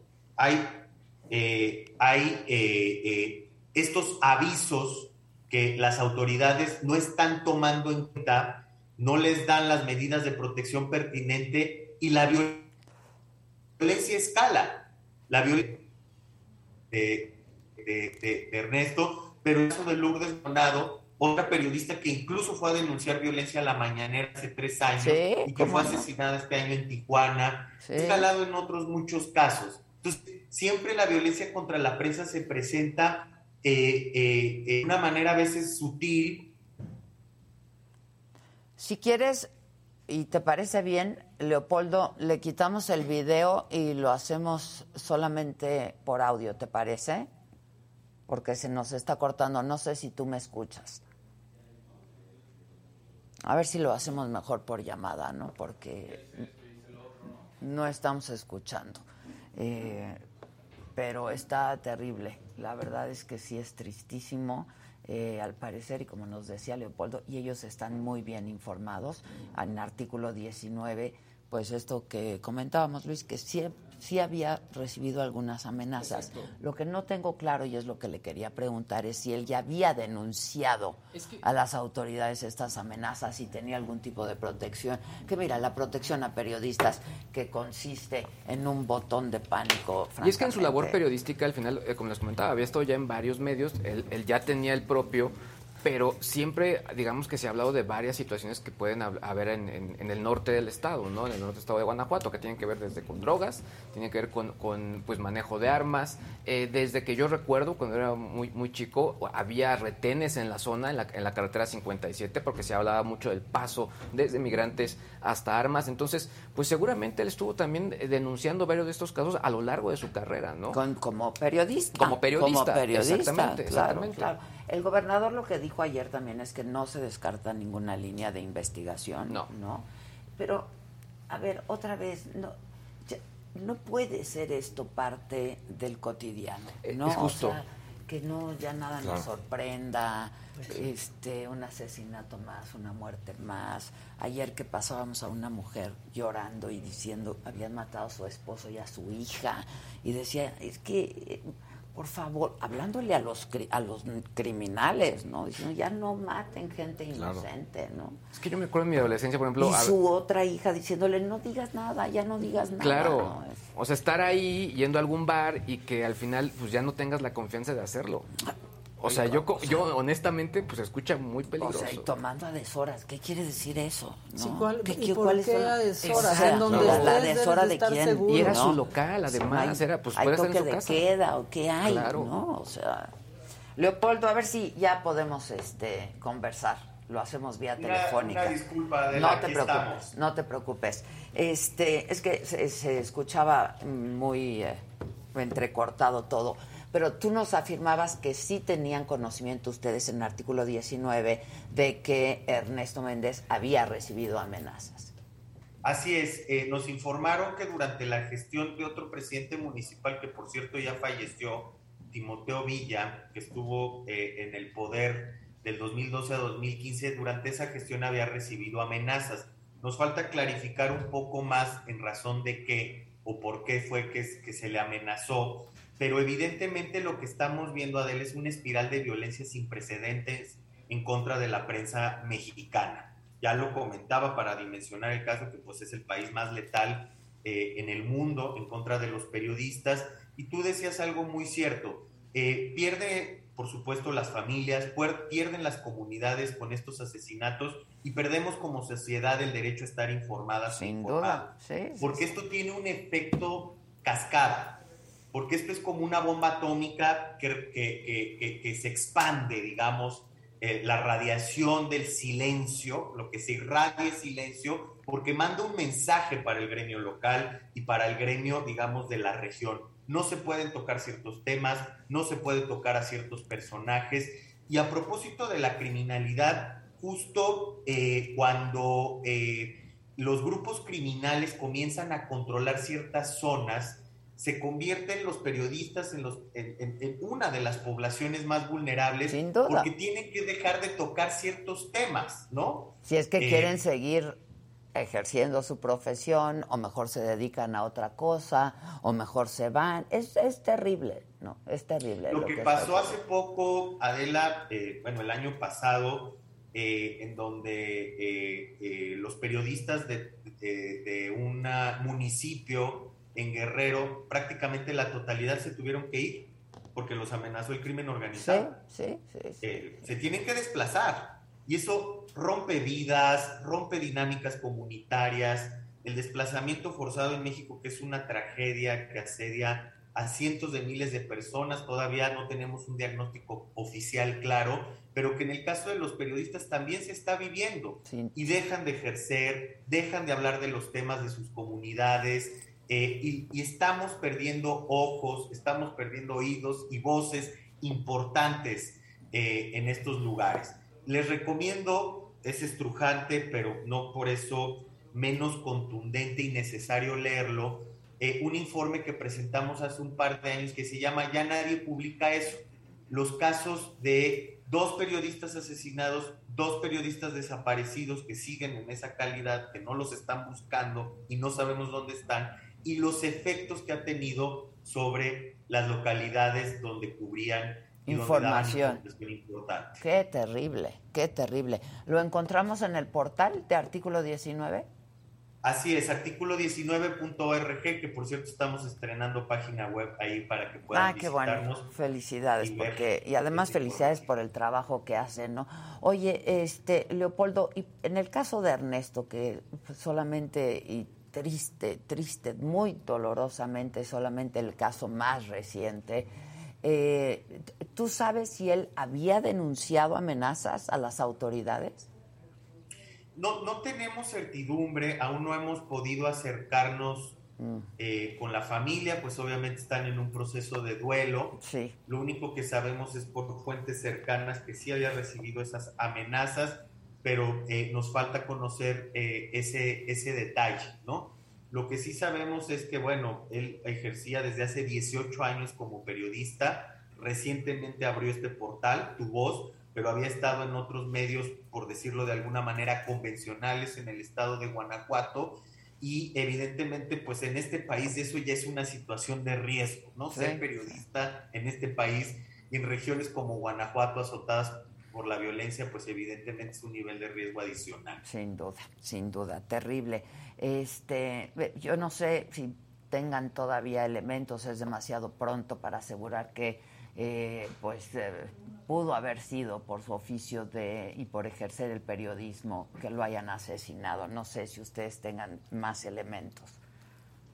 Pues necesitamos eh, continuar eh, eh, la documentación, Adela, porque, mira, al final lo que siempre decimos es, eh, organizaciones como Artículo 19, Reporteros Sin Fronteras o el Comité para la Protección de Periodistas, que somos grupos de defensa de la libertad de prensa a nivel mundial, tratamos de documentar con toda seriedad y acuciosidad estos casos, pero recordar que le corresponde a las propias autoridades Pues sí, de la investigación, claro. llevar una investigación exhaustiva. Eh, comentaban hace un momento, y es cierto, hay cuatro líneas de investigación abierta, abiertas en este caso, ya lo anunció el gobernador del estado y el propio fiscal Samarripa. Pero lo que hay que tomar en cuenta es que cuando comienzan a perfilar estas narrativas estigmatizantes hacia las víctimas, ya eh, hay luces amarillas o rojas, porque se empiezan, o, lo que hemos eh, documentado es que se empiezan a tergiversar las investigaciones. Entonces, a los periodistas siempre los matan porque estaban en mal momento, mal lugar, o porque tenían vínculos con no sé quién, o si son mujeres porque era un crimen pasional, y, y empiezan a escudriñar en sus vidas privadas, porque hay que decirlo con todas sus letras, tiene una enorme carga política aceptar que están matando periodistas eh, por su labor. Eso eh, lle- conlleva una condena internacional muy fuerte. Sin duda, ¿eh? Sin duda. Así es, y esa es la realidad. Leopoldo, como siempre, muchas gracias y un abrazo y vamos a leer, por supuesto, este, este artículo al que te refieres en artículo 19.org. Y felicidades por su trabajo y por la nueva plataforma. Muchas gracias a Gracias. ustedes. Un abrazo. Gracias, gracias a ti.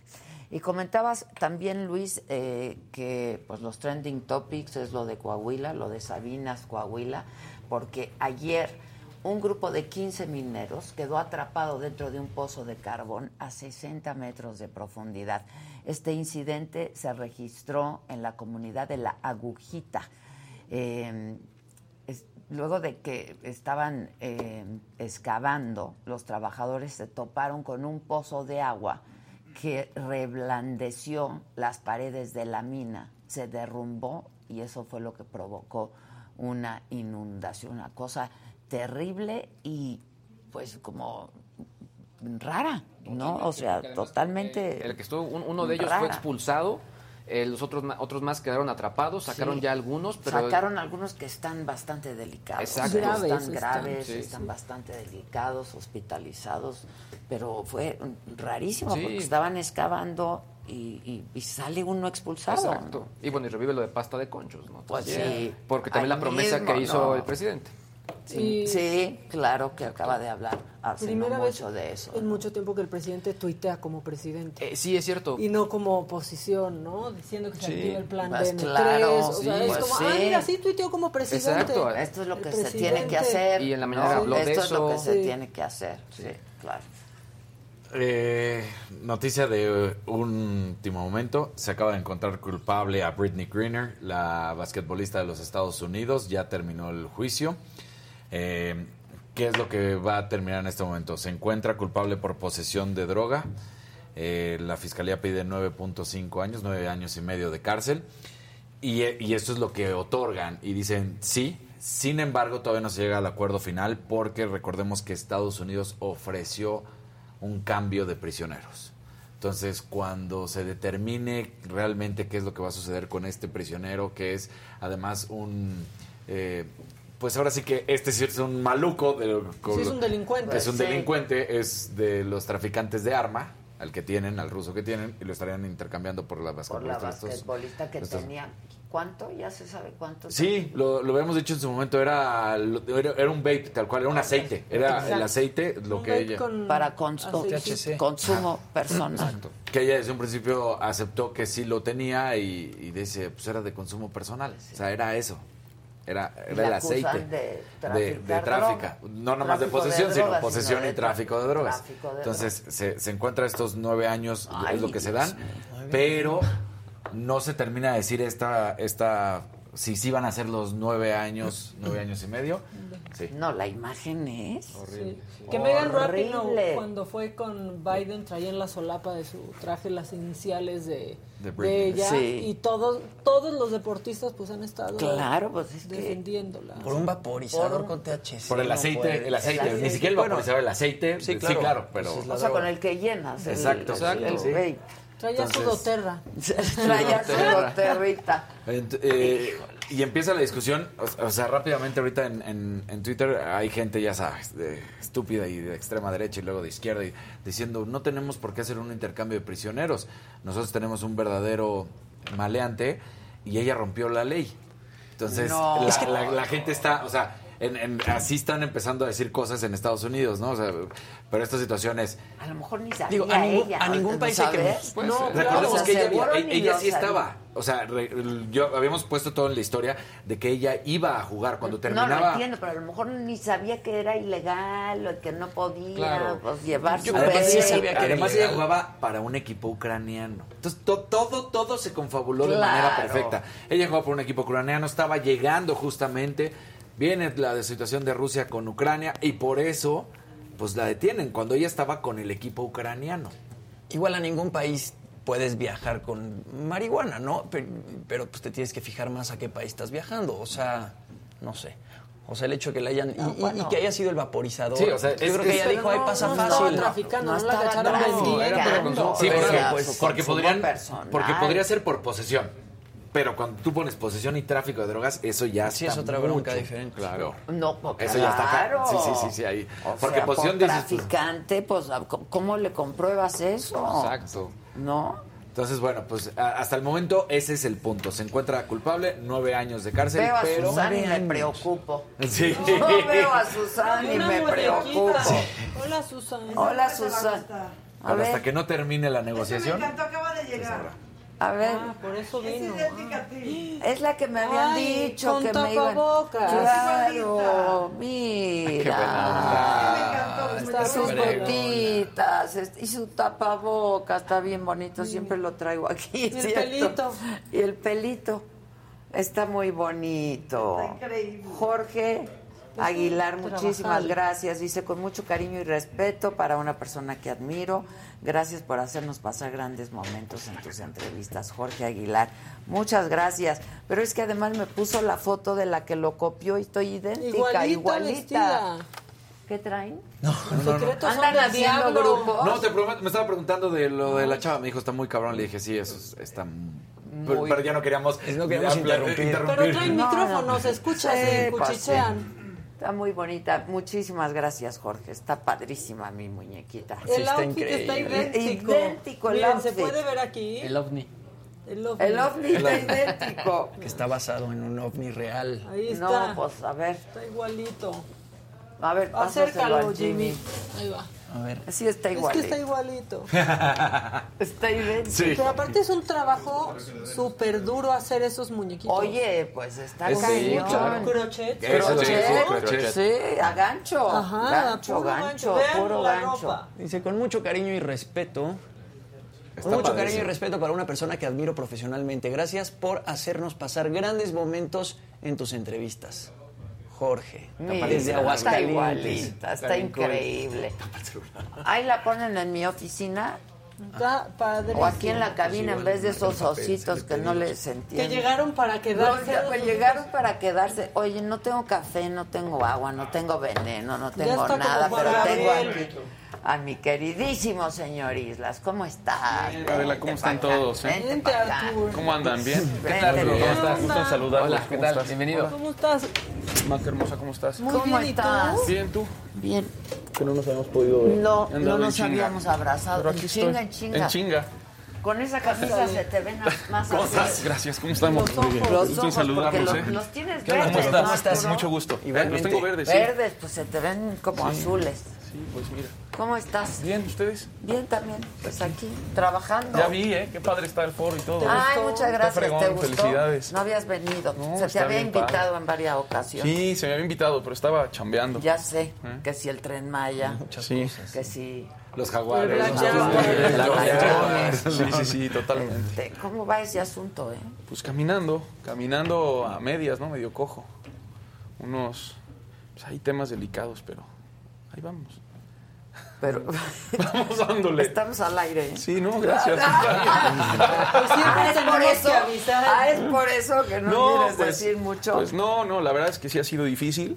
Ah, eh, Creo que este país tiene una cuestión complicada que es eh, faltan a veces voces activistas o voces que quieran hablar o que en la inconformidad quieran de falsos activistas, hay, ¿no? hay muchos pseudoambientalistas, ¿no? pseudoambientalistas. Y pues eso ha sido creo que lo más complicado. Pero todo ha sido con, con- con el amor por mi país. A mí México se me hace un país maravilloso y, y muy marginado, ¿no? En donde se ha controlado a las masas durante muchísimos años y se ha aprovechado ese control para beneficio de, de unos cuantos, ¿no? Y eso, eso la neta sí, a mí me ha generado un sentimiento de, de ganas de hablar desde que iba en la primaria, de la, desde que era chavito generaba ahí mis movimientos sociales y este profesor esto y, y este nos está haciendo esto y ha sido mi esencia siempre, ¿no? Y hoy Y tu amor por la naturaleza, Viene y por ahí. los animales y ¿Cómo nace? Todo empieza... Yo, ten- yo Digo, para vivía que en no la... te tachen de falso No, no, vivía ahí en la colonia Florida, en un conjunto habitacional. Ahí puede ir la gente a verlo porque luego dicen que soy Ay, millonario, ¿no? No, la colonia Florida es una colonia que si la llamaríamos como la llamaría el presidente, le llamaría una colonia flifi, porque ahí está eh, Coyoacán, Universidad. Sí. Pero eran los, últimos, los únicos multifamiliares que había ahí. Y ahí siguen, ¿eh? Están ahí medio eh, despintados. Y ahí, ahí nací.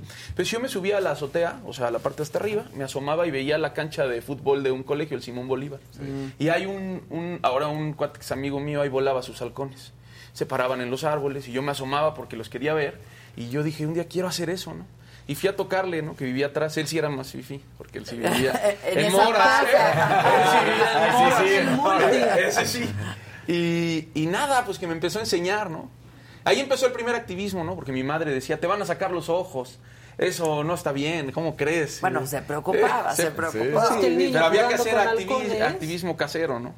También mi madre, que le mando un beso y un abrazo, ella le tocó una vez que llega a la casa y yo estoy en mi cama y llené de rejas, rejas que compré en la, la palería, así como malla de gallinero. Sí, sí, sí. Y me habían regalado un domingo unos tíos y me fui ahí, empezaban las tiendas de mascota y compré unos pericos australianos Y yo me metí a la cama con ellos, enjaulado. No. Y entonces, bueno, pues fue un poco de crisis, ¿no? Porque dijeron, pues mi hijo hay que mandarlo a que lo atienda. sí, sí, sí. Se cree periquito australiano. Y desde ahí empezó todo, Adela. La verdad es que fue gradualmente. Salí al campo a volar los halcones, me pasaba mucho tiempo, iba al desierto de San Luis Potosí, muchísimo. Porque la cetrería es cazar con los halcones entrenados, ¿no? Para las personas que igual esto es una información padre. Los aeropuertos del mundo, todos Sí, los de las grandes ciudades tienen cetrería. En México la mayoría de los aeropuertos. Y esto es el- la- se llama control del riesgo aviar, que es asustar a las aves o a los no, animales. porque eso es peligroso para los aviones. Entran en la turbina, ¿no? Como lo que Claro. pasó en el río Claro. Hudson. Y esa fue mi gran pasión, la cetrería muchísimo tiempo, y eso me conectó con la naturaleza, porque encontraba serpientes, y ahí nace. Y luego me, para ser breves, me invitan a, a, a ser eh, el antagónico de una serie de televisión que hacía Televisa que se llamaba Morir en Martes. Mm. Yo ya me había preparado una actuación y eso, y, y- porque todo empezó... En el SEA, ¿no? Era como un tiempito nada más chiquito, porque yo era como, la neta, me ganaba la lana como Gio y mesero, ¿no? Así era mi, mi chamba. Y me toca en un evento que estaba, eh, me recuerdo que se llama Ernesto Bretón, que era el director de casting de, creo que era de Carla, Estra- no, no era De Carla, Carla Estrada, no, Estrada. era de Rocio Campo. Ah, ok. Y ellos son los que me invitan a que si quería tomar Es ese que curso. si le pasas el café. Y pues ya Ernesto Bretón, que ya murió, me parece, con él, él me ayudó a que entrara a ese cursito. Luego viene que me invitan O sea, a la... te veo, te vio mesereando. Me vio de Gio en un, eh, o sea, Ah, de animador, ok, ok, en un evento de una escuela. eh, eh, me vio de ahí de animador y me dijo, no, oye, que si no quieres que hacer esto, ¿no? De manera... Y le digo, claro, ¿no? Y empiezo a aprender. ¿Por qué no? Sí. Claro. Y ahí hago mi... La verdad tuve mucha suerte. Hice un primer casting y ahí me quedé en una película que se llama Tenías que ser tú, que se quedó ahí con Fernando Sariñana. Ah. Eh, una película mexicana de un director y se la quedó Fernando. Sus películas ya no sé si... Creo que, que salió y... Es de algunas de esas mexicanas que sin pena ni gloria, ¿no? Pasan Ajá, y. Algunas varias, ¿no? Fernando es papá de Jiménez. Él es papá de Jimena eh, y el Yo director se llamaba Luis Carranco. Es buen director. Es buen Fernando. director, Pero Fernando. él no la dirigía, ¿eh? Él le llevaron la lata y le dijeron, oye, haz Ah, maravillas con ok, eso. ok. Y. Fernanda yo creo que dijo, híjole, esta madre, a ver qué hacemos, ¿no? Eh, no sé, la verdad. Que, Ok, ok. Y ya de ahí viene que hago, me invitan a otro casting, me invitan a Morir en Martes, que era una serie ahí de, de Televisa. Y ahí en Morir en Martes la, la grabamos y ahí conozco a Raquel Rocha, que era la productora también de esa serie. Y es cuando yo llegaba con mis halcones a grabar. O sea, hacía mis escenas y a Ah. grabar. Y entonces, ¿qué pasaba? Que estaba con los halcones y les platicaba, no, es que este halcón esto y el otro. Raquel le dan a producir Mojo. Sí, sí, Con- claro. con Yolanda y con- y ¿no? Montserrat y ahora es la directora, Directora de de Unicable. Unicable. Ah, bueno, y Sí. Raquel yo creo que les dijo, oigan, ¿ustedes les gustan mucho los animales? A Yolanda y Monse. Yo conozco un loco que le encantan también, a ver qué match hacemos. Y ahí me invitan a Mojo, me empiezan a invitar, invitar, empiezo a llevar los animales, a platicar sobre ellos. Y empieza mi, solita mi carrera en los medios, se fue por ahí. Después ya produzco la serie de, de- de Morir, eh, no, no, eh, Indomable por Naturaleza, que iba a ser con Televisa. De hecho, eso lo platiqué incluso así como estamos con Emilio. Ah. Pero era cuando estaba como todo este cambio de los medios. Se tardan un tiempo ahí en decidir y es cuando me invitan a Azteca. La presento y ese mismo día en la tarde ya estábamos firmando el... Y se mantuvo tres años al aire, me fui al Mundial. Pero a la par todas las cosas de activismo. Dije, no puedo utilizar mi plataforma mediática solamente para, para, Para- entretenimiento. Exacto. En para hacerme famoso. ¿En dónde? En, En hoy. hoy, ah, sí, no te lo saltes. Con Reinaldo Bueno, López, sí, ahí estuvimos juntos. Pero así unas cápsulas súper padres. Sí, Ahí sí. lo conocí, unas De- de cápsulas naturaleza, ¿no? Sí, De hecho, ahí sí, hice mi sí. Sí, la, primera- la- la que te lo debería de saltar eres Exacto. tú. Pues no, porque te conocí. Sí, sí, sí. Eso sí. Mira. Sirvió. Ahí nos Sí. conocimos Sí. y ahí, Sí. ahí desayunábamos en hoy y todo. Y, y- y las cápsulas eran bien padres. Pero ahí fue, fíjate que mi primera cápsula de activismo, que yo le dije a Reinaldo, y la verdad, Reinaldo, si estás viendo esto, te lo agradezco toda mi vida, te lo voy a agradecer, porque era cuando de- eh, estaban destruyendo el manglar de Tajamar. Ah. Y entonces ahí descubrí el poder que podíamos tener con los medios de Es comunicación que es para defender. cañón. Y Sí. más en programas como hoy, Que ¿no? llegan Tienen a un donde impacto sea, sí, sí, sí. brutal y una proyección brutal. Brutal. Sí. Y entonces yo le digo a Reinaldo, ¿te rifas el tiro? Y me dice, me rifo el tiro. Vamos a sacar lo del, lo del manglar de Tajamar. Era Borges el gobernador. Estaban duros los madrazos. Y Mm. Sí, dijo, vamos a darle, órale. Vamos a sacarlo porque es una injusticia. Yo le llevé las fotos de cómo las máquinas Estaban- trituraban los, caima- los, los cocodrilos vivos, ¿eh? Wow. Y cómo destruyeron todo. Hago la cápsula y, y- y fue un relajo, ¿no? to- todavía era más amable yo con el gobierno, los amigos todos, y vamos a salvar. y- Sí, sí, sí. Y, y ya de ahí nace todo, Adela. Espero que no haya sido lo más breve posible. No, no, pero para que la gente sepa, Sí. ¿no? Porque de pronto, pues, no se, se, se pueden dejar ir con la finta de que, De que no es pseudoambientalista. No, de, de hoy a ese momento han pasado 10 años, 10 de, años. de constantes cambios y constantes movimientos de activismo. Y de aprendizaje tuyo también, ¿no? Porque pues has aprendido, la, la naturaleza te ha enseñado muchísimo, ¿no? Sí, Y muy los empírico. animales también, sí. Luego, luego me critican por eso, ¿no? Que soy muy empírico y les digo, bueno, pues me hubiera encantado estar en las aulas, pero yo, yo estudié hasta la preparatoria, ¿eh, Adela. Ahí dije, ya, ya, sí, ya, Ya luego fue lo de la actuación y todo. No, y la verdad es que, que me hubiera gustado. Ahora estoy planeando estudiar. estudiar quizás me aviento, eh, es que con los tres niños y todo no me da tanto tiempo. Pero me gustaría veterinaria, pero es una carrera con- muy matada. Pero me encantaría, he estado viendo si hay opciones y, y- continuar, ¿no? Pero me siento orgulloso de lo que he Pues hecho hasta el día de hoy, ¿no? Y- con eh. toda transparencia para que la gente sí, sí. Pues me conozca tal y como soy, no no nada más el güey que en los videos señala ahí a, a los que se pasan de Oye, lanza. pero la verdad, y los videos de Black Jaguar, o sea, No, son... Sí. Híjoles, estuvo fuertísimo, tristísimo. Es, este. es una gran exposición de, la, de, de- de lo incompetente que están las Ahora, autoridades. tú ¿no? ya llevabas años tras este asunto, nos lo platicaste vía telefónica porque estabas justo ahí. Sí. Este, pero llevábamos, llevabas años tras este asunto y, hablando y denunciando esto que estaba pasando, ¿no? Sí, cerca de siete años. Siete años. Con temor, porque, bueno, pues había escuchado cosas duras, ¿no? Fuertes del fundador, ¿no? De su capacidad, de sus relaciones, de su manera de, de ser en algunas cosas, ¿no?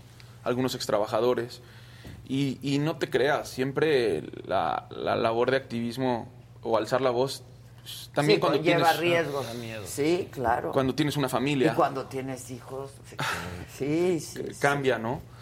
Pero cuando llegó ya él, que es esta chava que trabajó ahí, que me mostró las cosas, ¿no? La primera pregunta que yo le hice fue, ¿por qué en dos años nunca dijiste nada, no? Y ella dice, por miedo. Tenía miedo. Tenía miedo porque a- a- algunos de acá estaban siempre muy atemorizados, te contagian ese miedo. Y a veces estás tan metida en estas como sectas, ¿no? porque sí, es lo sí. que ella describe, que era como una secta, ¿no? En donde todos eran parte del juego, ¿no? Y ella se sentía también, a veces... Como incluida. Pues como- dudaba, ¿no? sí. Y entonces me enseña los videos y me dice, mira Arturo, yo tengo estos videos. Y yo le dije, mira, eh, ya él, yo no voy a señalar a nadie eh, porque mis redes se han convertido en una bomba atómica. Esa Sí. es la realidad. Sí, sí, sí. Si yo no estoy seguro que esto es real. Yo, yo, yo estoy viendo los videos, sí. Pero como en cada... Algo importante... que- Necesito verlo yo Sí, también, claro. Quiero verlo. Tú, tú eres periodista, Adela. Y sabes a veces cuántas personas nos buscan por redes sociales. Nos encantaría ayudar a la gente. Claro. Yo soy activista, tú eres periodista, son, son labores diferentes. Sí, Sin embargo, se estás unen en contacto, claro. porque estás dando una voz a quienes les cuesta más trabajo tener esa voz. Claro. Y entonces llego al lugar y, y en el primer día fue suficiente. Llevé una cámara que me había regalado un amigo, que yo la había visto que tenía esa cámara de un zoom y me dijo, Arturo, te regalo una. Es un zoom ahí muy fuerte digital que, que va lejísimos. Y entonces me paro en el terreno de atrás. Para eso toco la puerta de ese vecino y me reconoció. Y me dijo, ¿vienes por lo de los leones y los tigres? Pásale. Entonces yo le digo, "¿Por- ¿pero por qué es, es que ya no aguantamos esto? O sea, estamos cansados de, de- de cómo están estos animales, del riesgo que implica estas rejas para el pueblo. Pues para toda la, la comunidad. Son 200 Sí. animales, ¿no? Sí. Agarro la cámara y empiezo a ver la primera jaula y luego ya él me dice, ve la otra, ve la otra, le pongo rec. Y para donde yo volteaba, los animales estaban en esas condiciones. ¿Cómo, de- cómo defiendo o cómo defendería Eduardo en, esa, en ese momento? Porque en algún momento todos creo que creímos que él hacía una labor fregona de- desde su Claro, trinchera. Yo lo llegué a entrevistar, ¿eh? o sea, yo en estos- vez, ah, muy al principio. sí. En estos siete años que tú dices, tú sabías que había cosas, las sabía porque me las contaban. Pero no, es- no lo habías documentado. Nunca lo había documentado. Claro. Incluso él una vez me atacó muy fuerte en redes sociales porque justo en hoy a mí me- Reinaldo me dice que si me gustaría platicar de este tema. Y digo que sí. Y lo único que comenté fue que los animales de esa, de los perros y leones y tigres, perdón, los tigres y leones de ahí eran una perrera. Que no, no creo que ese lugar iba a terminar muy bien. Que, que meterle 3 millones de pesos de carne a todos esos animales hubiera sido mejor meterle 3 millones de pesos a proyectos de conservación. Ya. que ya están, que ya existen. No, y de animales que están en su Exacto, hábitat. claro. Porque estos tigres, estos leones no van a regresar, ¿no? No en una casa en el Pedregal o... Exacto, desde ahí todo empezó mal. O sea que, bueno, Rafael Paquiano, que, que- ¿quién en su sano juicio le da un permiso a este personaje para que tenga grandes felinos en, en En Pedregal? una zona residencial. Y eso lo dije en Televisión Nacional. Al minuto, él escribe un donadie en Televisión Nacional que se llama Arturo Islas Allende, habló mal de mi fundación y me cayó muchísimo hate ese día. Me acuerdo que me la pasé muy mal. Y aún así, hasta un día yo dije, oigan, pues hay que echarle la mano, ¿no? Porque vi que estaba pidiendo lana para ayudar a no sé qué. O sea, nunca creí. O sea, porque no lo vi. Claro. y la gente lo tiene que saber. Yo, yo no voy a hacer una denuncia si no estoy seguro. O sea, no voy a hacer lo del tren Maya si no fui a las cuevas y si no vi por dónde si estaban no- pasando. Claro, claro. Me pueden decir lo que quieran, Sí, ¿eh? No porque te manden ahí un texto para grabar un video lo vas a hacer. Jamás. ¿Qué es lo que acusan de pronto? De, Jamás. "Ay, se subieron Yo, mi saber". primer gran lección de periodismo, a pesar de que estudié comunicación, me la dio Jacobo Zabludowski, estaba yo cubriendo una nota, me tocaba la noche, ¿no? Este, y, y me acuerdo que al- a la otra mañana le dije, pues pasó este accidente, dos muertos, y me dijo, ¿tú lo viste? Y le Ujú. dije, sí, me dijo, ¿con tus propios ojos tú lo viste? ¿Tú viste a los muertos? Y le dije, sí. Me dijo, ok. Ha- ¿No? hagámoslo. O sea, hagámoslo. lo O sea, haz, haz tu nota. O sea, como, ¿lo viste? Esa es la primera gran lección de periodismo. No puedes decir que algo está pasando si no lo ves, ¿no? Claro, y, y- y así es. Y así es. Me, me pasó, o sea, como activista siempre vas a generar enemigos o gente que le incomodes, porque es así, ¿no? Si saco el elefante del, del circo, Sí. se hizo una campaña fuertísima en mi contra, que yo... A Big Boy. No, sí, yo llevé el elefante, yo le puse las cadenas, yo puse el lodo, sí, yo le claro. puse la mierda, yo hice los hoyos, yo puse los caballos enjaulados Toda la alrededor. producción. So- no, estoy bien cabrón, porque en un lugar que no me dejan entrar... tienes mucha Exacto. lana, aparte. No, no, Para para, montar eso, ¿no? así. Y traje un Claro. elefante asiático, lo puse ahí, yo le fracturé el colmillo, o sea, yo hice todo para... Evidentemente, cada que haces una labor de activismo va a haber alguien que le va a incomodar. Yo le puedo decir al presidente 100 veces, señor presidente, váyase por otro lado porque creo que este no es el mejor lugar. No dije, no hagan el tren, no me parece que esté bien. Creo que ese no es mi tema de activismo. O sea, mi tema de activismo no es ver eh, eh, eh, si, si el ¿De qué gobierno... manera jodes al De- gobierno? de o sea, no me levanto para, ah, a ver, hoy es, ya desperté y hoy... No. Hoy como jodo. Fue genuino, lo vi, como también, y era otro gobierno, de- creo que estaba el Bronco en Nuevo León, cuando me metí a la perrera y saqué un buen de perros que tenían refrigeradores y un gato que estaba ahí. Sí, también, ¿no? Fui por el gato petrificado. Exacto. ¿No? Y lo- lo Todo el mundo estuvo de acuerdo para perder su chamba. Ábranle las puertas y que pase. Lo vi, Adela. Y esto yo de Black Jaguar lo vi. Tan lo vi que con toda la corrupción que existieron estos tres años y los pasados con esta fundación, las autoridades mexicanas, no pudieron eh, tapar la venda. Sí, ya no era... Ya no era tapable. ya. Claro, sí, Ya. llegó un punto. O sea, ¿por qué clausuras? Porque hay. Mira, el lugar, esto es muy bueno. Un, un, eh, empresario con, con el que ahora me contrató para hacer programas de educación ambiental. ¿Lo puedo decir? Sí. Sí, sí. Doctor Simi, ¿no? Sí, sí. Eh, Víctor eh, González, hijo, que le mando un saludote, se rifó. Vamos a hacer unos programas padres. Hicimos unos mopeds que están ahora en Televisión Nacional. Eh, Arturo y su pandilla, ¿no? Para, para, para contar de esto. Eh, a él lo, le, le pidieron una donación en esa fundación.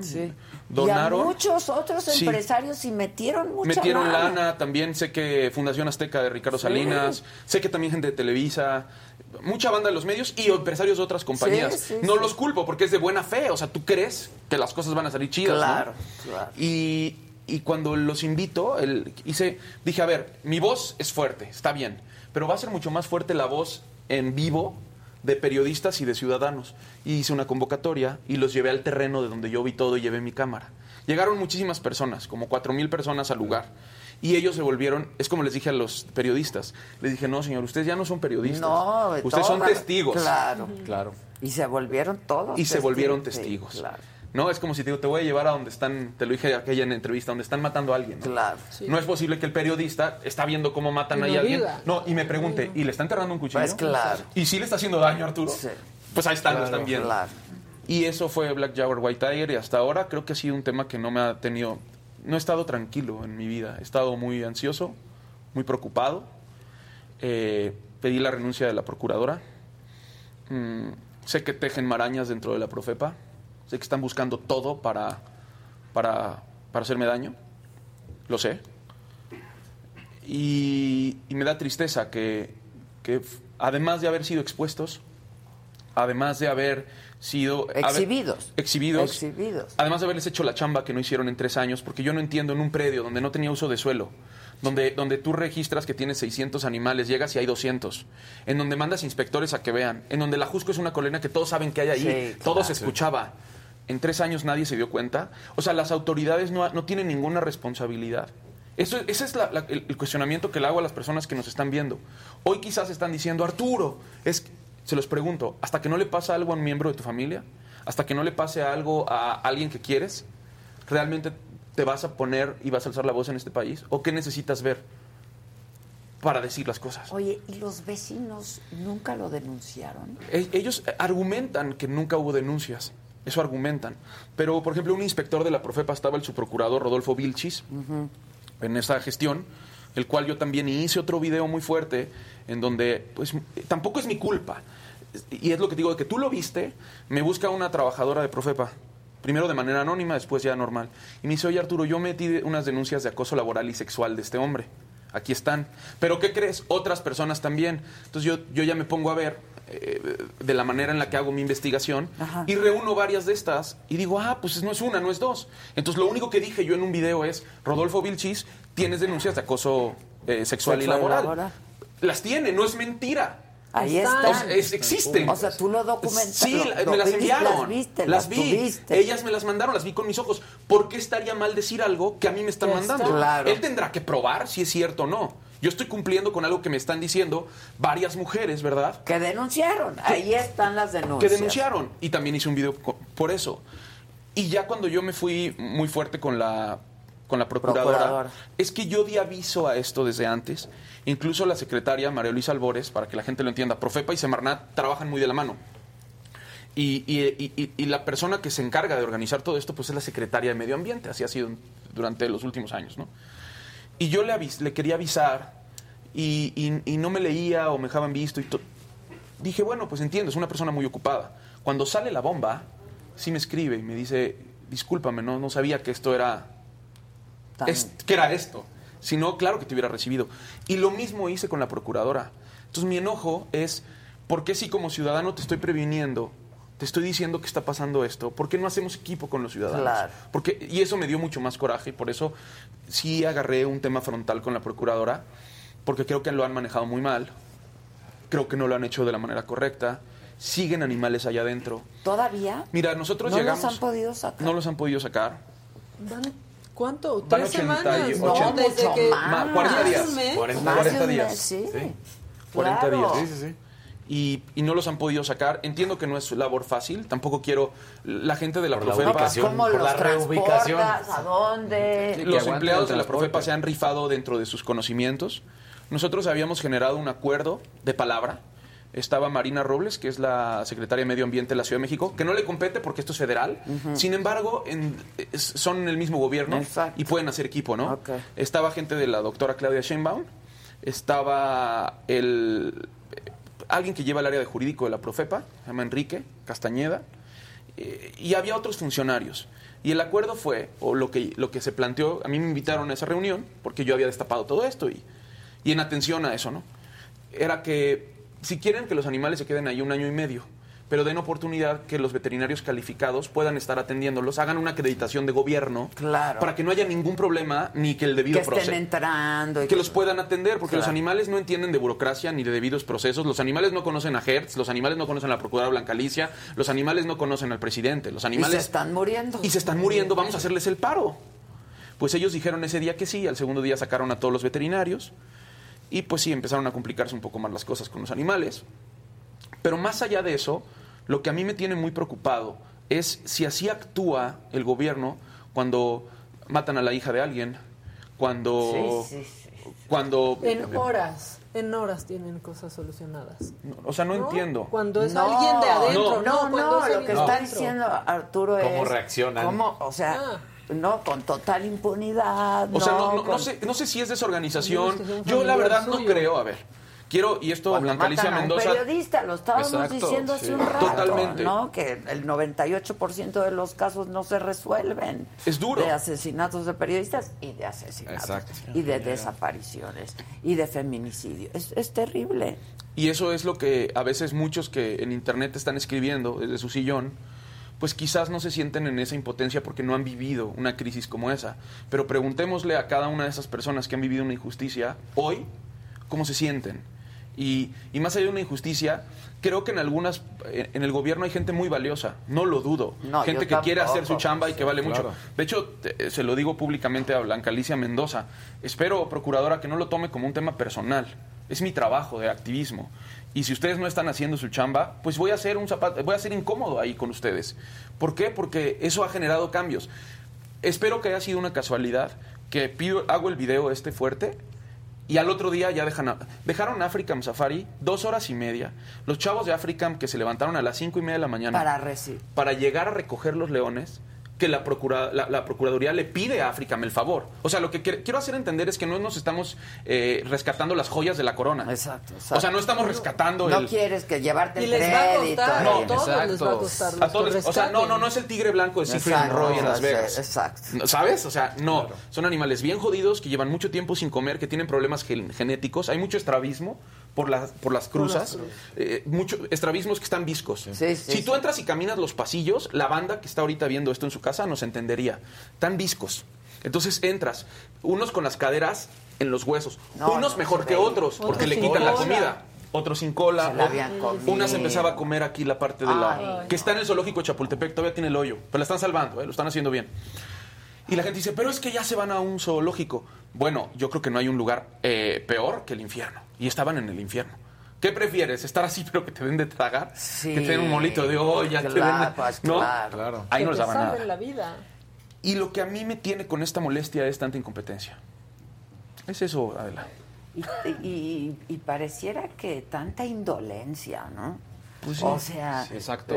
indolencia, la gente se, está muriendo, están matando gente, están, ¿no? Y pareciera que es lo que hablábamos hace un rato, no puede ser parte del paisaje cotidiano eso que está pasando, ¿no? Sí, ¿no? Y Porque- hay mucha indolencia porque cuando las autoridades se refieren a todos estos casos lo hacen con mucha indolencia. ¿no? Sí, O sea, hemos normalizado. Si verdaderamente no importara. Bueno, cuando lo das a conocer luego, luego, y que le permiten una entrevista donde sale hablando este. Bueno, es que este estuvo tipo. con nosotros. No, pero ese mismo un día, ¿no? O sea, con, con Paola, con Paola Rojas. Rojas. Sí, yo la verdad es que platiqué con Paola, le dije, nos escribimos. Después de la Ella, entrevista. después de la entrevista, después de que yo subí una historia y dije, eh, a mí me habían hablado para, para decirme que si podía dar una entrevista con ella en, en, en el espacio que tiene Televisa. Ajá, sí, sí. Pero después a la hora me lo negaron, que no, que siempre no. Ah. Y entonces ahí yo fue donde dije, oye, ayer le dieron un espacio al fundador de, de Black Jaguar, pues creo que yo también merezco un espacio, ¿no? Finalmente ella argumentaba que se lo dieron a Ernesto Zazueta porque es el presidente de la Asociación de Zoológicos y Acuarios de México. que estuvo con nosotros también porque tú no podías venir, ¿no? Y nos dijo... Y les dije que vaya el va- presidente. exacto, que son muy cuates Sí, y sí, que sí. también hace una chamba ahí, ¿no? Sí, es Pero una nos chamba. estaba contando que casi le colgaron el teléfono, o sea que habló do- cuatro minutos, sí. ¿no? Sí, la verdad es que el, el tema lo arreglé rápidamente con Paola y me dijo, "Va- vamos a darte el espacio, me lo dieron en Radio Fórmula. No en tele. no, no en, tele- no en Televisa. Pero bueno, en Televisa también eh, alguna vez me fui muy duro cuando con los documentales que hacían de la Totuaba y todo este Ah, rollo. sí. Y aunque tú lo sabes, como, como, como es Televisa, yo ahí me dieron en algún momento mis oportunidades de trabajo, pero hay algo que también he visto y que hemos perdido de vista a veces los activistas y los mismos ciudadanos en esta polarización. Buscamos enemigos en donde no tendríamos que buscarlos para descargar nuestros corajes. Sí, es ¿no? cierto. Y los enemigos no, no son esos, no, no, no, no son. O sea, ahorita podría decir, no, pero Televisa no me dio el espacio. No, no, no, no. No, no, para nada. Más bien creo que, que es. Los seres humanos buscamos a veces en donde descargar nuestra energía y nos equivocamos.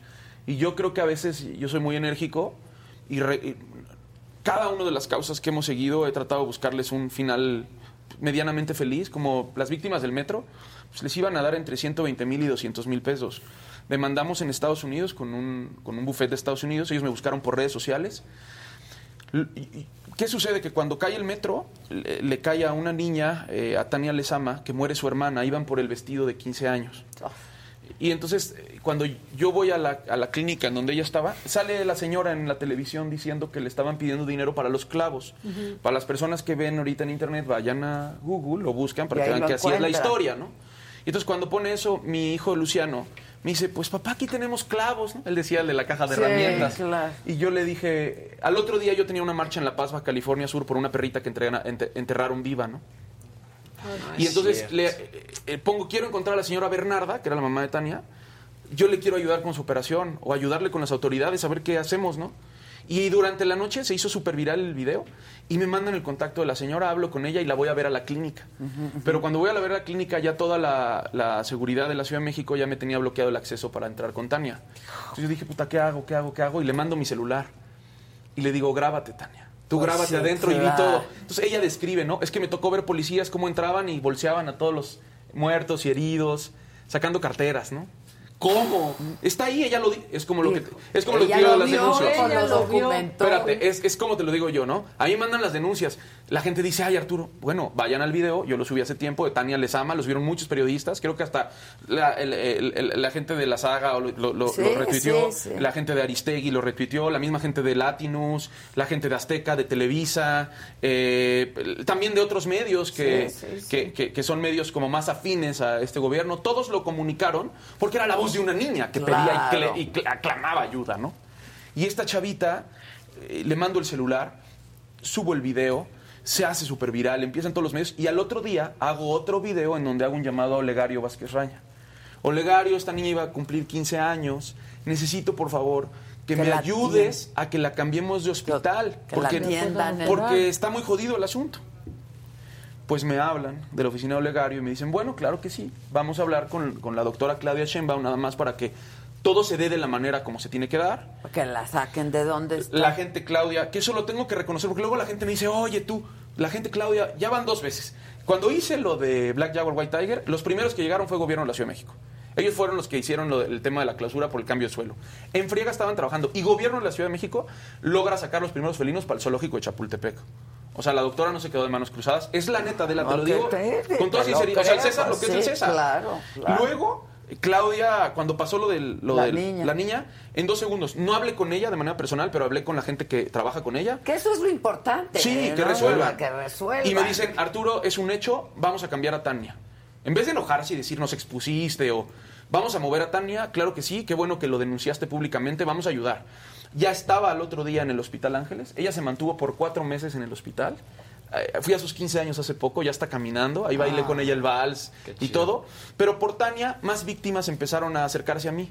Entonces yo dije, a ver, yo los No es conecto. mi tema, pero sí. Los conectamos con los abogados de Estados Unidos y creo que les dieron entre 6 y 10 millones de pesos. Eh, se demandaron a las empresas relacionadas que tienen oficinas en Estados Unidos. Ellos siguieron el proceso, pero se le benefició a la gente. Que no es mi chamba. Claro, ¿Sabes? lo Lo, hago con amor y las cosas se van dando. Como ahorita que me dicen, bueno, y los tigres y los leones, es chamba de la autoridad. Un lugar que lo dejó tres años abandonado, ¿en dónde los coloca? Nosotros, y digo nosotros porque esos Stock Sanctuary. Pues ayudas a... claro, ver, ayudar. Puedes ayudar, pero no es tu chamba en realidad. ¿no? Exactamente. Entonces, pues creo que esta... Y, y, y, por ejemplo, en el caso de Black Jaguar, ¿cuántos han podido sacar? O- Creo que van como 88, eran 200 animales. A nosotros en Stock Sanctuary, que es el que está en Culiacán, donde está el elefante, que yo me he vuelto como un vocero de comunicación del lugar. Ahí se- llegaron 17 animales, cuatro jaguares, un tigre. Por ejemplo, hay algo bien interesante. Eh, eh, mm, mm, tratamos de elegir los que estaban o veíamos como más jodidos o más solos en albergues, Ajá, ajá. o más desnutridos o con más problemas. Eh, jaguares, le solicitamos a la Profepa los jaguares porque pues yo tengo una preocupación muy grande por la fauna mexicana. Pues claro, Entonces propuse que los jaguares era algo sí. interesante para stock. Eh, finalmente aceptaron a regañadientes porque evidentemente, ¿por qué nos va a venir a imponer si nosotros tomamos esas decisiones? Lo cual también se lo agradezco a, a la Profepa dentro de los agradecimientos que pueden entrar. Pues sí. Gracias. Que no es ¿eh? una imposición. No, gracias por no dejarnos salvar a los animales. Qué, buena onda son. Sí, sí, sí. No, pues qué chidos, ¿no? No tendrías que ir contra Sí, ellos. no. y entonces, bueno, pues ahora hay una. Hay ahí temas que. La misma Profepa no sabe cuánta gente de adentro a mí como activismo. Yo no tengo la culpa que los trabajadores de la Profepa me escriban a mis redes de manera privada. Arturo, y está pasando esto. Arturo, se puede poner, voltear de cabeza a la procuradora. Pero la gente que se está rajando la madre me está escribiendo todos los días. Ese no es problema mío, esa es la confianza que yo he generado en las personas. Exacto. Aunque ella se ponga de Y cabeza. que además de manera anónima te hacen, no, muchas veces llegar información también. Totalmente. O sea, que quieren permanecer, digamos, en el anonimato. Por este, miedo, por temor. A perder la chamba, a lo que sea. Me quitan mi plaza. Claro, Pero claro. aún encima de eso lo hacen. Sí, sí, sí. Y, por eso es que se ha vuelto tan, tan interesante el tema para mí, porque me han compartido otras cosas y ahora les creo. ¿Por qué les creo? Porque si a mí, un ciudadano, que, que- que- que- que con mi labor, con, con la naturaleza ha sido constante, le pido ayuda a la procuradora para denunciar algo y me ignoran, ¿qué pasará con los trabajadores? Claro. ¿Qué pasará con los trabajadores? ¿Quién la puso ahí? ¿Por qué no ha habido esos cuestionamientos? ¿Por qué no le han preguntado, procuradora, por qué tres años no pasó nada? ¿Por qué únicamente es denunciar al responsable y no denunciar a las autoridades? Creo que ese es un segundo paso que tenemos que dar. Y yo estoy dispuesto a... Sí, porque alguien le permitió hacer eso, ¿eh? Es que, O sea, bueno, no sé, no sé por qué tan... O a lo mejor... O, o fueron omisos. O Fueron omisos. No, o sea. Quiero creer de buena fe que, Que a lo fueron mejor omisos. fueron omisos. Pero ¿por qué ahora tener como esta, esta saña o este enojo? Porque esto lo sé de- desde adentro, me lo platica gente de manera anónima, no los voy a ventilar, Sí, no. que me dicen que traen un coraje conmigo durísimo, que andan viendo cómo van a hacer todo lo posible para, para, para ver de qué manera me regresan el madrazo, ¿no? Ese es el, ese es el mensaje, ¿no? Sí, sí. Ese es el mensaje. Entonces, ¿qué, ¿qué ejemplo le damos las voces activistas en este país? A todos los demás. De que entonces nos tenemos que quedar callados. No es justo. No, Yo no me voy a arrugar, tú sabes que yo no me arrugo. Yo sé, yo y sé. vamos a ver cómo... Pero cuando lo decías al principio y con, con dolor y con tristeza, pero pues cuando tienes una familia sí cambia toda tu perspectiva de la vida, ¿no? Y, y, y lo que tú haces pues implica riesgos y pero una cosa es estar solo y ser uno a tener una familia. tener ¿me familia. explico? Es- es- Te voy a decir algo bien interesante. Nunca, nunca, escúchalo bien, ¿eh? Nunca he recibido ningún tipo de censura de parte de la presidencia de México. Jamás. Y créeme que, que el tema genuino del tren Maya, que estuvo esos seis meses parado, era algo como para que el presidente Andrés Manuel, siendo su proyecto prioritario, estuviera muy molesto. La única descortesía fue desinvitarnos. Que desde un lado estratégicamente lo entiendo. claro. No, dice, estos cuates saben ¿A qué mucho. van? Que ya no Ah, se reagendó ni nada. no, Nunca, no, nunca, se ya, olvidó. se olvidó. Se quedó ahí. Sí. Pero nunca yo he recibido una noticia desde, desde toda esa banda De ya te- que ya- tengan algo conmigo o que, oye, nunca. Y al contrario, voy, no he tenido la- el, el- el- el placer de, de- de- de saludarme con el presidente, sin embargo con colaboradores, y siempre es con mucha cordialidad. Y, si nunca ha pasado eso en- al nivel como lo del tren Maya, ¿por qué ahora por destapar este tema de Profepa me entero de gente de la misma Profepa que traen ese coraje conmigo? O sea, mi onda es ir a platicarlo con el presidente o ir a platicarlo con quien lo tenga que platicar y exhibirles el caso tal y como es. Y decirles, están muy enojados porque en tres años no hicieron su chamba y viene un, un- un vato a hacer un video en donde se ve que no hicieron su chamba. claro. Que se aguanten, o sea, el que se lleva se aguanta. Si tengo este claro. puesto, me aguanto. Y otra cosa importante, el que avisa no es traidor, Adela. Y, yo avisé como ciudadano, entonces ahora yo soy el enemigo a vencer porque los expongo y pido su renuncia. Pues sí. Pues que renuncie. Pues sí. Vilchis y, y- y la, la procuradora, que El dejen su te- puesto. sí, pues el que tenga sí, que no renunciar. Porque Pero en este, este es el país del donde no, no pasa, pasa nada. nada. Y para que renuncien tiene O que sea, pasar Sí, no. algo es el muchísimo más país grande. del no Nunca pasa sueltan el nada. hueso. Se tienen No, que no tratar con el presidente. Pues sí. No sé qué tenga que pasar, pero, pero sí es algo Ah, que yo bueno, lo y el quiero. presidente evidentemente está al tanto. Totalmente. Digo, ¿no? Él lo ha dicho, soy el hombre más informado del país. Que sabe Entonces, todo. que Sí. sabe todo. Entonces, Si hasta sabe lo que uno tuitea, o sea, que no va a saber que cosas sí. tan importantes. Oye, y lo del tren Maya. Sí. Este, Las ¿cuándo fue el lunes, el martes? No sé. Este, también hicimos un, un- El lunes. un- el, El enlace. El, enlace, ¿no? Este, pues con familias que están parando las máquinas, ¿no? En el tramo 5 del tren Maya, que, que nada tampoco. o sea, Eh, Es gente que se ha ganan otro organizado. amparo, este, pero pues siguen trabajando por otros lados, ¿no? Es, es totalmente la manera de lograr hacerlo al- a, toda costa, ¿no? Es un tema de seguridad nacional. Yo insisto, y- y lo digo para que se quede en la posteridad, son, son decisiones que nos van a costar muy caras a futuro. Son decisiones que sí van a repercutir a futuro. Si bien entiendo las necesidades de una parte tan marginada del país, también es una parte que deja una derrama económica de recursos al extranjero brutal, Adela. Porque la mayoría de los hoteleros ni siquiera son mexicanos. Sí, los grandes claro. hoteleros se llevan Son toda la lana. cadenas. Son cadenas que se llevan toda la lana a otros países. Y claro que sí, estoy totalmente de acuerdo con esa visión que tiene el presidente de ayudar a esa zona del país.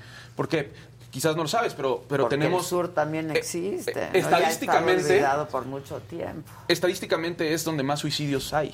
Te voy a decir por qué, por ejemplo, ¿no? Gente que son sus tierras y que tiene que trabajar en un hotel y ve estos todos incluidos, en donde pasan los platos llenos de comida y de fruta, Y incluso la sirven y ellos luego van a su casa en tienen. colonias muy marginadas, en donde no tienen a veces ni que comer y a esta gente le exigen tirar su comida. Evidentemente hay un shock social ahí eh, y, y- y económico fuertísimo. Y entiendo que estas personas eh, piensan o confían que estos proyectos van a salvarlos Sí, de esa marginación. Y ojalá que sí. Yo espero que sí, yo le deseo todo el sí, éxito del mundo. por si ya van a pasar por encima de la naturaleza, pues que valga la pena. Y le deseo el éxito. Yo no le puedo desear el mal por, por toda esa gente que tanto lo necesita. Pero espero de verdad que así sea. Porque desafortunadamente en las experiencias históricas de este país, desde todos esos gobiernos pasados, por favor, los priistas borra- robaron a manos llenas. Sí, bueno, Hasta a- que se cansaron, Adela. Ah, no, bueno, hasta O sea, saciedad. No, te, no, no, no. O sea, no, no, hay- no hubo llenadera. No hubo llenadera. No hubo Era llenadera. más y más y más. Y sí, sí- sí entiendo la. No podemos juzgar a la gente porque tenga esperanza. Me estaría más preocupado que no hubiera esperanza por alguien que, aunque a lo mejor yo no coincido en ideales con, Sí, con- no con importa, Andrés Manuel no en algunas cosas, sí. en muchas otras coincido. Sí, ¿Y sabes qué coincido? En acabar con la pobreza, la marginación, ¿no? Sí. Eh, es esperanza. Pero las formas es ahí donde hay. Los discursos de odio. ¿no? Y los discursos de odio. Eso es lo que nos rompe la madre. Desde, Adela. desde, Desde el Palacio. Nacional. ¿Por qué no hacer equipo? Todas las yo, mañanas. yo insisto, es muy difícil hacer equipo, es muy difícil darnos voz, es muy difícil escucharnos, es muy difícil, sería maravilloso. Qué lástima que se canceló esa, ese encuentro con el presidente. Yo me muero de ganas de conocerlo. A ver, lo digo sinceramente, cuando la gente me pregunta, y tú, al contrario, hay muchas cosas que le admiro a Andrés Manuel. O sea, un tipo que lo bulearon durante tantos años, porque es la realidad, y él también hizo. A mí me dicen ahorita, oye, lo que tú estás haciendo. Pues él lo hizo él Tomaba también, pozos. claro. Tomaba Pozos pozos, y prendía fuego. sí, Y- claro. y, tomó reforma. Y siempre yo tuve la experiencia de el tipo no se deja. Es un poco, no, no es que sea lo mismo, pero es un poco lo que yo siento a veces. Quizá las formas no fueron las mejores, pero no. pero el tipo es presidente. Y afectaron a Sí, demasiadas sí, personas. Y afectaron a demasiadas personas. Hicieron que otros se fueran a la quiebra. Háblale a en Elenita. Reforma.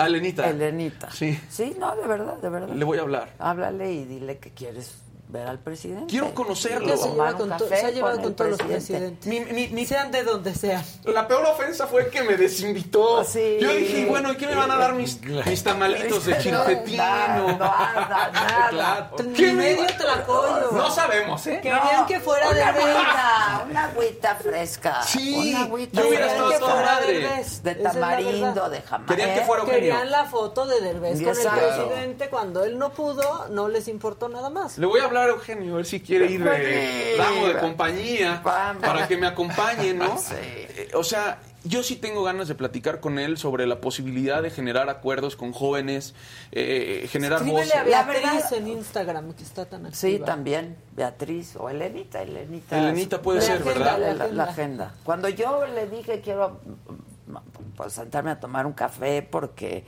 después de un desacuerdo, no, Sí. Este, en una entrevista, pues me dejó de hablar por años, ¿no? Entonces me lo encontré en un aeropuerto y claro que aproveché el momento y le dije, Andrés, este, pues quiero tomar un café contigo. Me dijo, sí, sí, claro, con Elenita. Este, Ah, sí. Sí, hasta dijo Elenich. Elenita. Y, me- y le hablé a Elenita. Y me fui a tomar un café con él. Este, cuando estaba ya como presidente electo. Ok, ok. Este, 20 minutos, quedó de que nos estaríamos viendo, nunca más lo volví a ver, ¿no? Pero Elenita Pero pasó. gestionó y lo hizo y me recibió. Voy a tratar. Ya, ya hace poco vi que ahí estás platicando con los de la cotorriza, Ajá, ajá. que habías juntado a Slim con, Con Carlos con Monsiváis, Monsiváis. sí. Y entonces, bueno, pues ya te vamos a utilizar de repente. No, todos. no, a ver, no, a ese lobby con quién nos no, juntas. pero en, en- en, este caso no, no, no creo poder ayudar mucho porque a mí tampoco me recibe. Pero este, Escríbele a Beatriz también. Oye, oye, dile como de tu parte que... Sí, le voy a decir. Me Le voy, encantaría. Oye, Lenit, le voy a escribir. le Tengo voy a decir. ganas, lo digo sinceramente. Yo- ah, te- no, además es un tipo este que es bastante encantador, ¿no? Este en corto y Quiero conocerlo, yo o sea- tengo esos recuerdos de Andrés Manuel cuando yo lo conocía, cuando quería pues Hasta lo defendió, dijo que era guapísimo, nos puso Sí, fotos sí. y todo. No es broma. Aquí sacamos. Sí, pues sí, los hombres de lucha, lo suyo. Tienen lo suyo. Tienen lo suyo. trabajo encontrar la foto donde saliera. Discúlpame, esa barbita partida. Este, ¿no? digo, Sí, sí, Tienes lo suyo. Suyo, Claro, claro. Aparte, aparte sí era un, luchador, ¿eh? Y eso es muy sexy. Claro. Perdóname. Un, un- un tipo que lucha Sí, y claro. que... Sí, sí, sí. Alguien que... Aferrado. A mí Es no aferrado. me digan que no era guapo. Por eso lo digo, miren, pues lo- aquí en... Pues ojalá, ahora le, le, le, pues le hablamos, yo le voy a escribir a Lenny. Hoy Arturo quiere... Y le voy a decir, Arturo, Sin medios, ni es más que nadie sepa. Yo, yo- quiero conocerlo, la verdad. O Y sea, yo te acompaño, ¿no? Vamos, vamos juntos. Claro, vamos Así, juntos. para que la banda crea que no hay nada con eso Hombre. y que no es así. Que yo, Tren Maya fue, considero Pero es que... tu trabajo, ¿no? Y es tu trabajo es darle voz y mi trabajo también es cuestionar y es denunciar y es señalar. Ese es mi chamba. Que lo hiciste en ¿no? otros sexenios. Pues, a toda la vida. A mí que no me digan que no. Pero O sea, pasa mucho, no hay como un tema ahí muy... Yo la verdad creo que la, la- la- tenemos que unirnos y dejar de, de- de estar tirándonos entre nosotros tanto odio, buscar las formas de tener un mejor país. Sí, porque yo no odio- tengo colores, Yo lo he ¿eh? dicho siempre, yo tampoco. El odio en redes sociales Cierto. Luego se lleva la realidad, ¿eh? Sí, O sí. sea, sí, se- se, se pierde la O realidad. sea, Totalmente. O sea, y es, es, un- es una amenaza terrible y está terrible vivir así. ¿no? Cierto, cierto. La gente tan enojada, o sea, lo ves ahora en los Sí, coches, claro. este. Sí. o terrible. Siento que es una de las cosas que han... ya te sacaron una La gente esperaba que Que se después de la pandemia pasar. fuera a ser un... Así que no nos hubiéramos renovado, ¿no? Fue como que la ideología, pero no solamente de México, el mundo, que íbamos a salir mejores de la pandemia y creo que salimos igual, si no es que peores. Claro, a ver, pero velo también desde el punto de vista social que estamos viviendo. Eh, es lo, lo- lo mismo que vive la oposición y el gobierno en turno. Es un, es un tiradero de odio que no te lleva absolutamente nada. Pero yo esto no lo había visto antes, es- es- es- esta cosa tan polarizada. Porque la gente cree que nada más es desde el discurso que... vi- Así lo percibo yo, es mi opinión, es mi opinión. La gente cree que viene por el discurso presidencial, porque ha generado, porque se ha defendido o porque ha dicho cosas, pero también tenemos que ser muy sinceros. No se utilizaban las redes sociales de la misma manera, ha ido evolucionando en estos 12 o en estos 6 años de Peña Sí. Nieto a los de ahora, no era igual. Hoy en día las... Bueno, ya con Peña Nieto sí. al final, ¿se y es cuando más, Era el un- Lord no sé qué... Pues, ¿Cómo? No Ahí lo- nacieron no lo los- en su campaña empezaron los bots. Sí, ¿Te acuerdas? claro, en la campaña. En la campaña. Pero no es lo de hoy.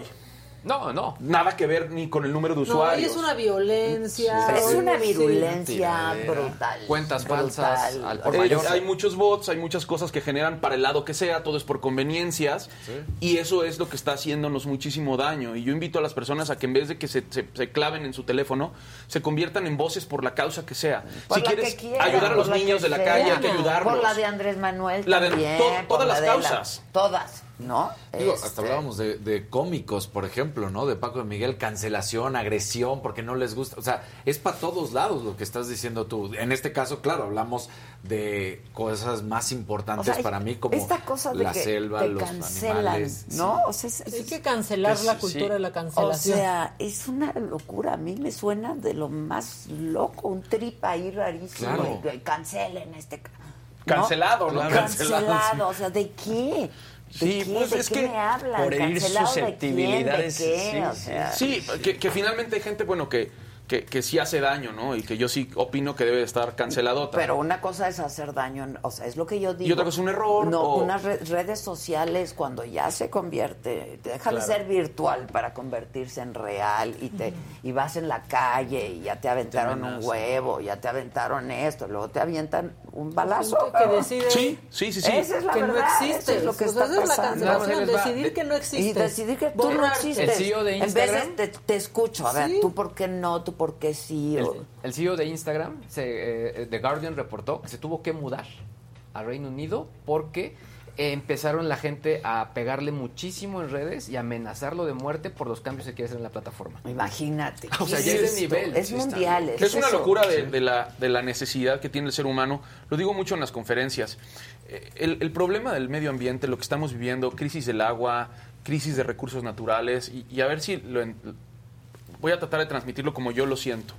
No es las grandes fábricas, no es eh, eh, la gran contaminación, es la falta de amor propio. La necesidad de satisfacer nuestras necesidades con cosas materiales, la necesidad de querer ser alguien que no somos todo el tiempo porque queremos imitar, que es algo que Pura las redes sociales, pura simulación, nos ha hecho querer llenar esos vacíos. Empiezas con un carro, un Golf, después quieres un BMW, después quieres un Aston Martin, después un Lamborghini. Puedes tener todos los coches, los mejores, infeliz. y ser muy infeliz. Y esa necesidad voraz es la que ha hecho que todo en la ropa, en los celulares, en los viajes, somos sumamente compulsivos en nuestra forma de consumir. Y esa falta de amor propio debe de nacer en nuestras casas. Hay una falta de educación que no te la da la escuela, te la, y te la da la vida como tal. Y no todos en este país tienen la oportunidad de eso. Díselo a... Es como cuando mucha gente... di- es- hay mucho gurú, ¿no? Ahorita en redes de, sé feliz, y tú puedes. Yo no Oye, puedo espérame, no, A pero díselo. no, no, Y Diego Dreyfus, Dios No. mío. ayer Yo no dije nombres, viendo. ¿eh? No, yo O sea, sí, es que ayer y me estaba cae viendo re unas bien, cosas. pero- Me ah, ¿lo sigues? Pues es que no lo sigo, pero ayer me encontré unos videos y decía, ¿qué? ¿Por? Pensé que era un sketch. No. Y me cae muy bien él, y se me hace guapísimo y así, pero de pronto decía unas cosas que...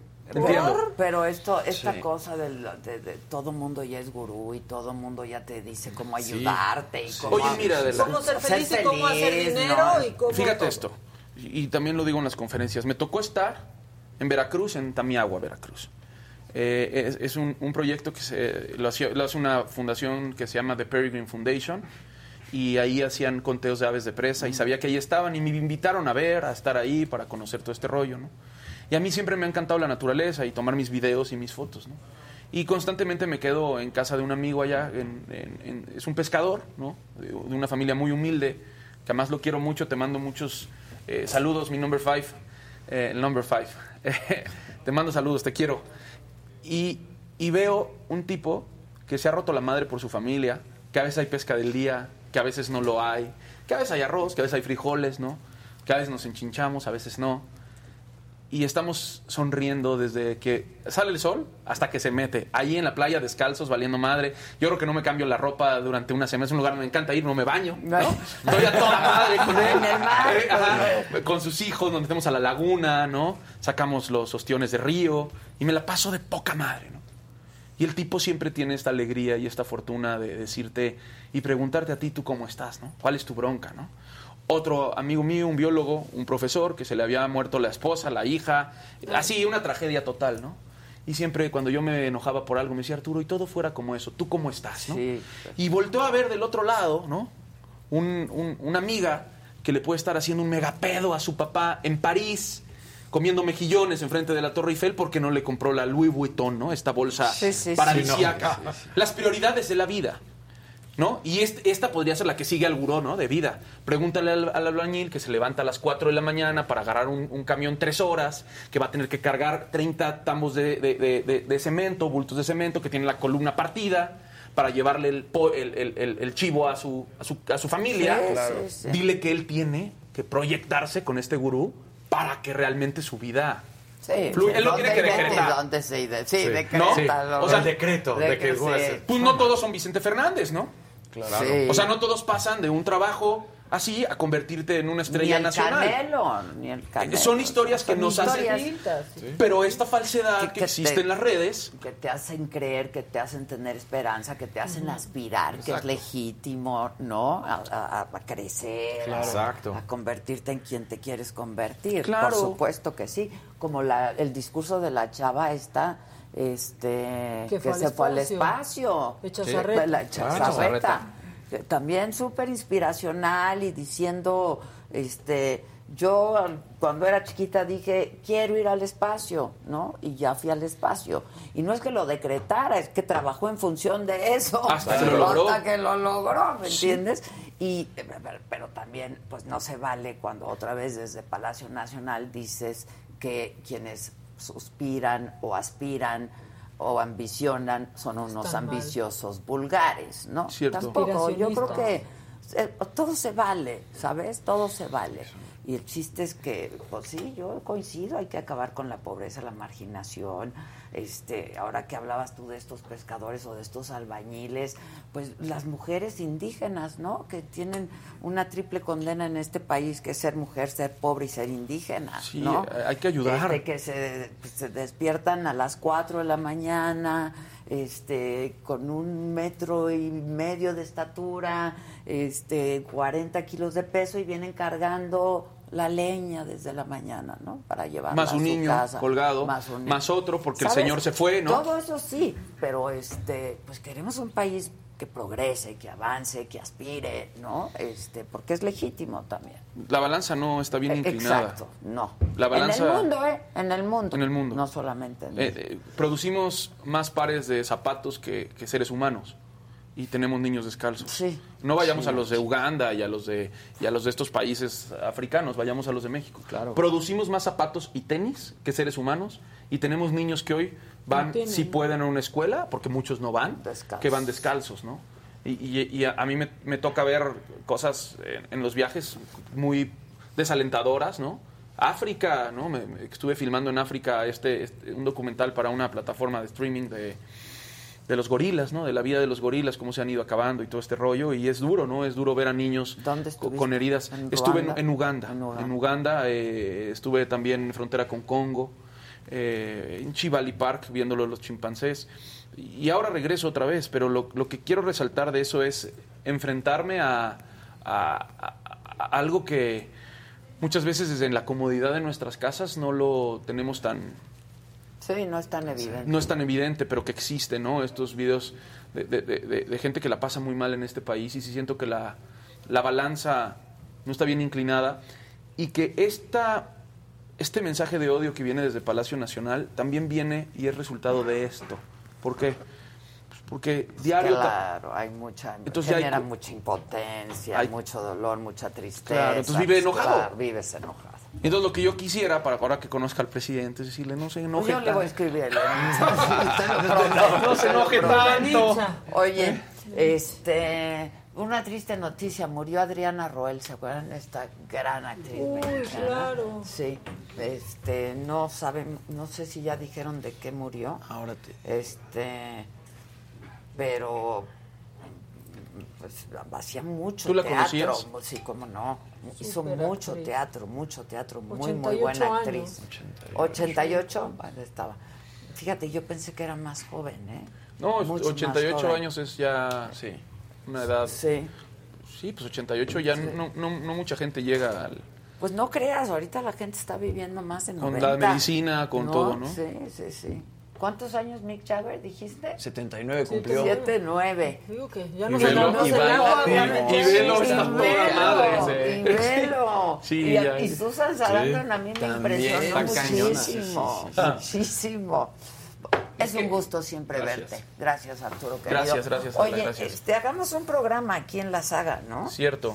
De veras, le dije a Ernesto también porque es bien mediático y bien Sí, apasionado sí, de sí, su sí. chamba y, y bueno, pues aquí está el espacio, a ver si- Gracias, si, gracias. hacemos algo, ¿no? Sí, hagamos Órale. uno y platicamos de, de- de más cosas y yo te agradezco siempre el espacio y el tiempo. Al contrario. Y, y que aparte es un lugar en donde me siento cómodo, ¿no? Y me Sí. abro así como soy, que la gente me vea que no soy nada más como en los videos que, que No, denuncio. ¿no? El dedo acusador. No, no pero- soy el dedo acusador. No, pero nuestra chamba es esa. Tengo denunciar, hijos, señalar, quiero que esté más chingón este país, Claro. para los tuyos también, Sí, para los míos, pa- para los de todos, ¿no? Nos Sí, conviene. Claro, claro. Muchas gracias, gracias. Gracias. Gracias, banda. Yo los veo esta noche, 7 de la noche, Saga Live, va a estar re bueno. Van a venir, este, pues, chavos, creadores, cada uno en su chamba, diseñadores, este, arquitectos, Paco de Miguel, creador de contenidos. Paco de Miguel, Paco- cómo me río. Rodrigo Yo Noriega. también. Y lo quieren y ayer lo cancelar. quieren, que todo el mundo lo quiere cancelar, que porque se burla de las mujeres. No se burla, hace un retrato Es muy fiel de parodia. nosotras las mujeres. Y hay que aprender a reírse de Muy uno creativo. mismo. Muy creativo y lo hace muy bien. Bueno, va a estar bueno esta noche. Los espero a las 7. Pasen un buen día y gracias.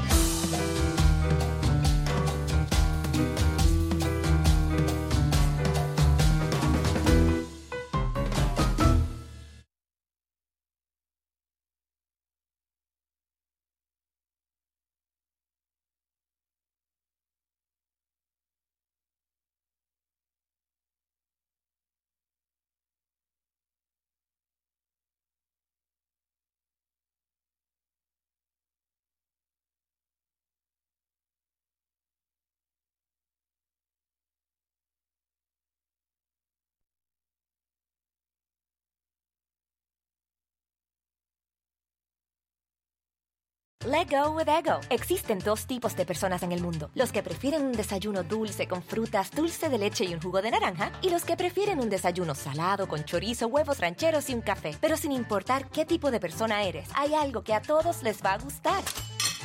Los crujientes y esponjosos Ego Waffles. Ya sea que te guste un desayuno salado, con huevos o salsa picante encima de tus waffles, o seas más dulcero y los prefieras con mantequilla y miel. Encuéntranos en el pasillo de desayunos congelados. Lego with Ego. Algunos les gusta hacer limpieza profunda cada sábado por la mañana. Yo prefiero hacer un poquito cada día y mantener las cosas frescas con Lysol.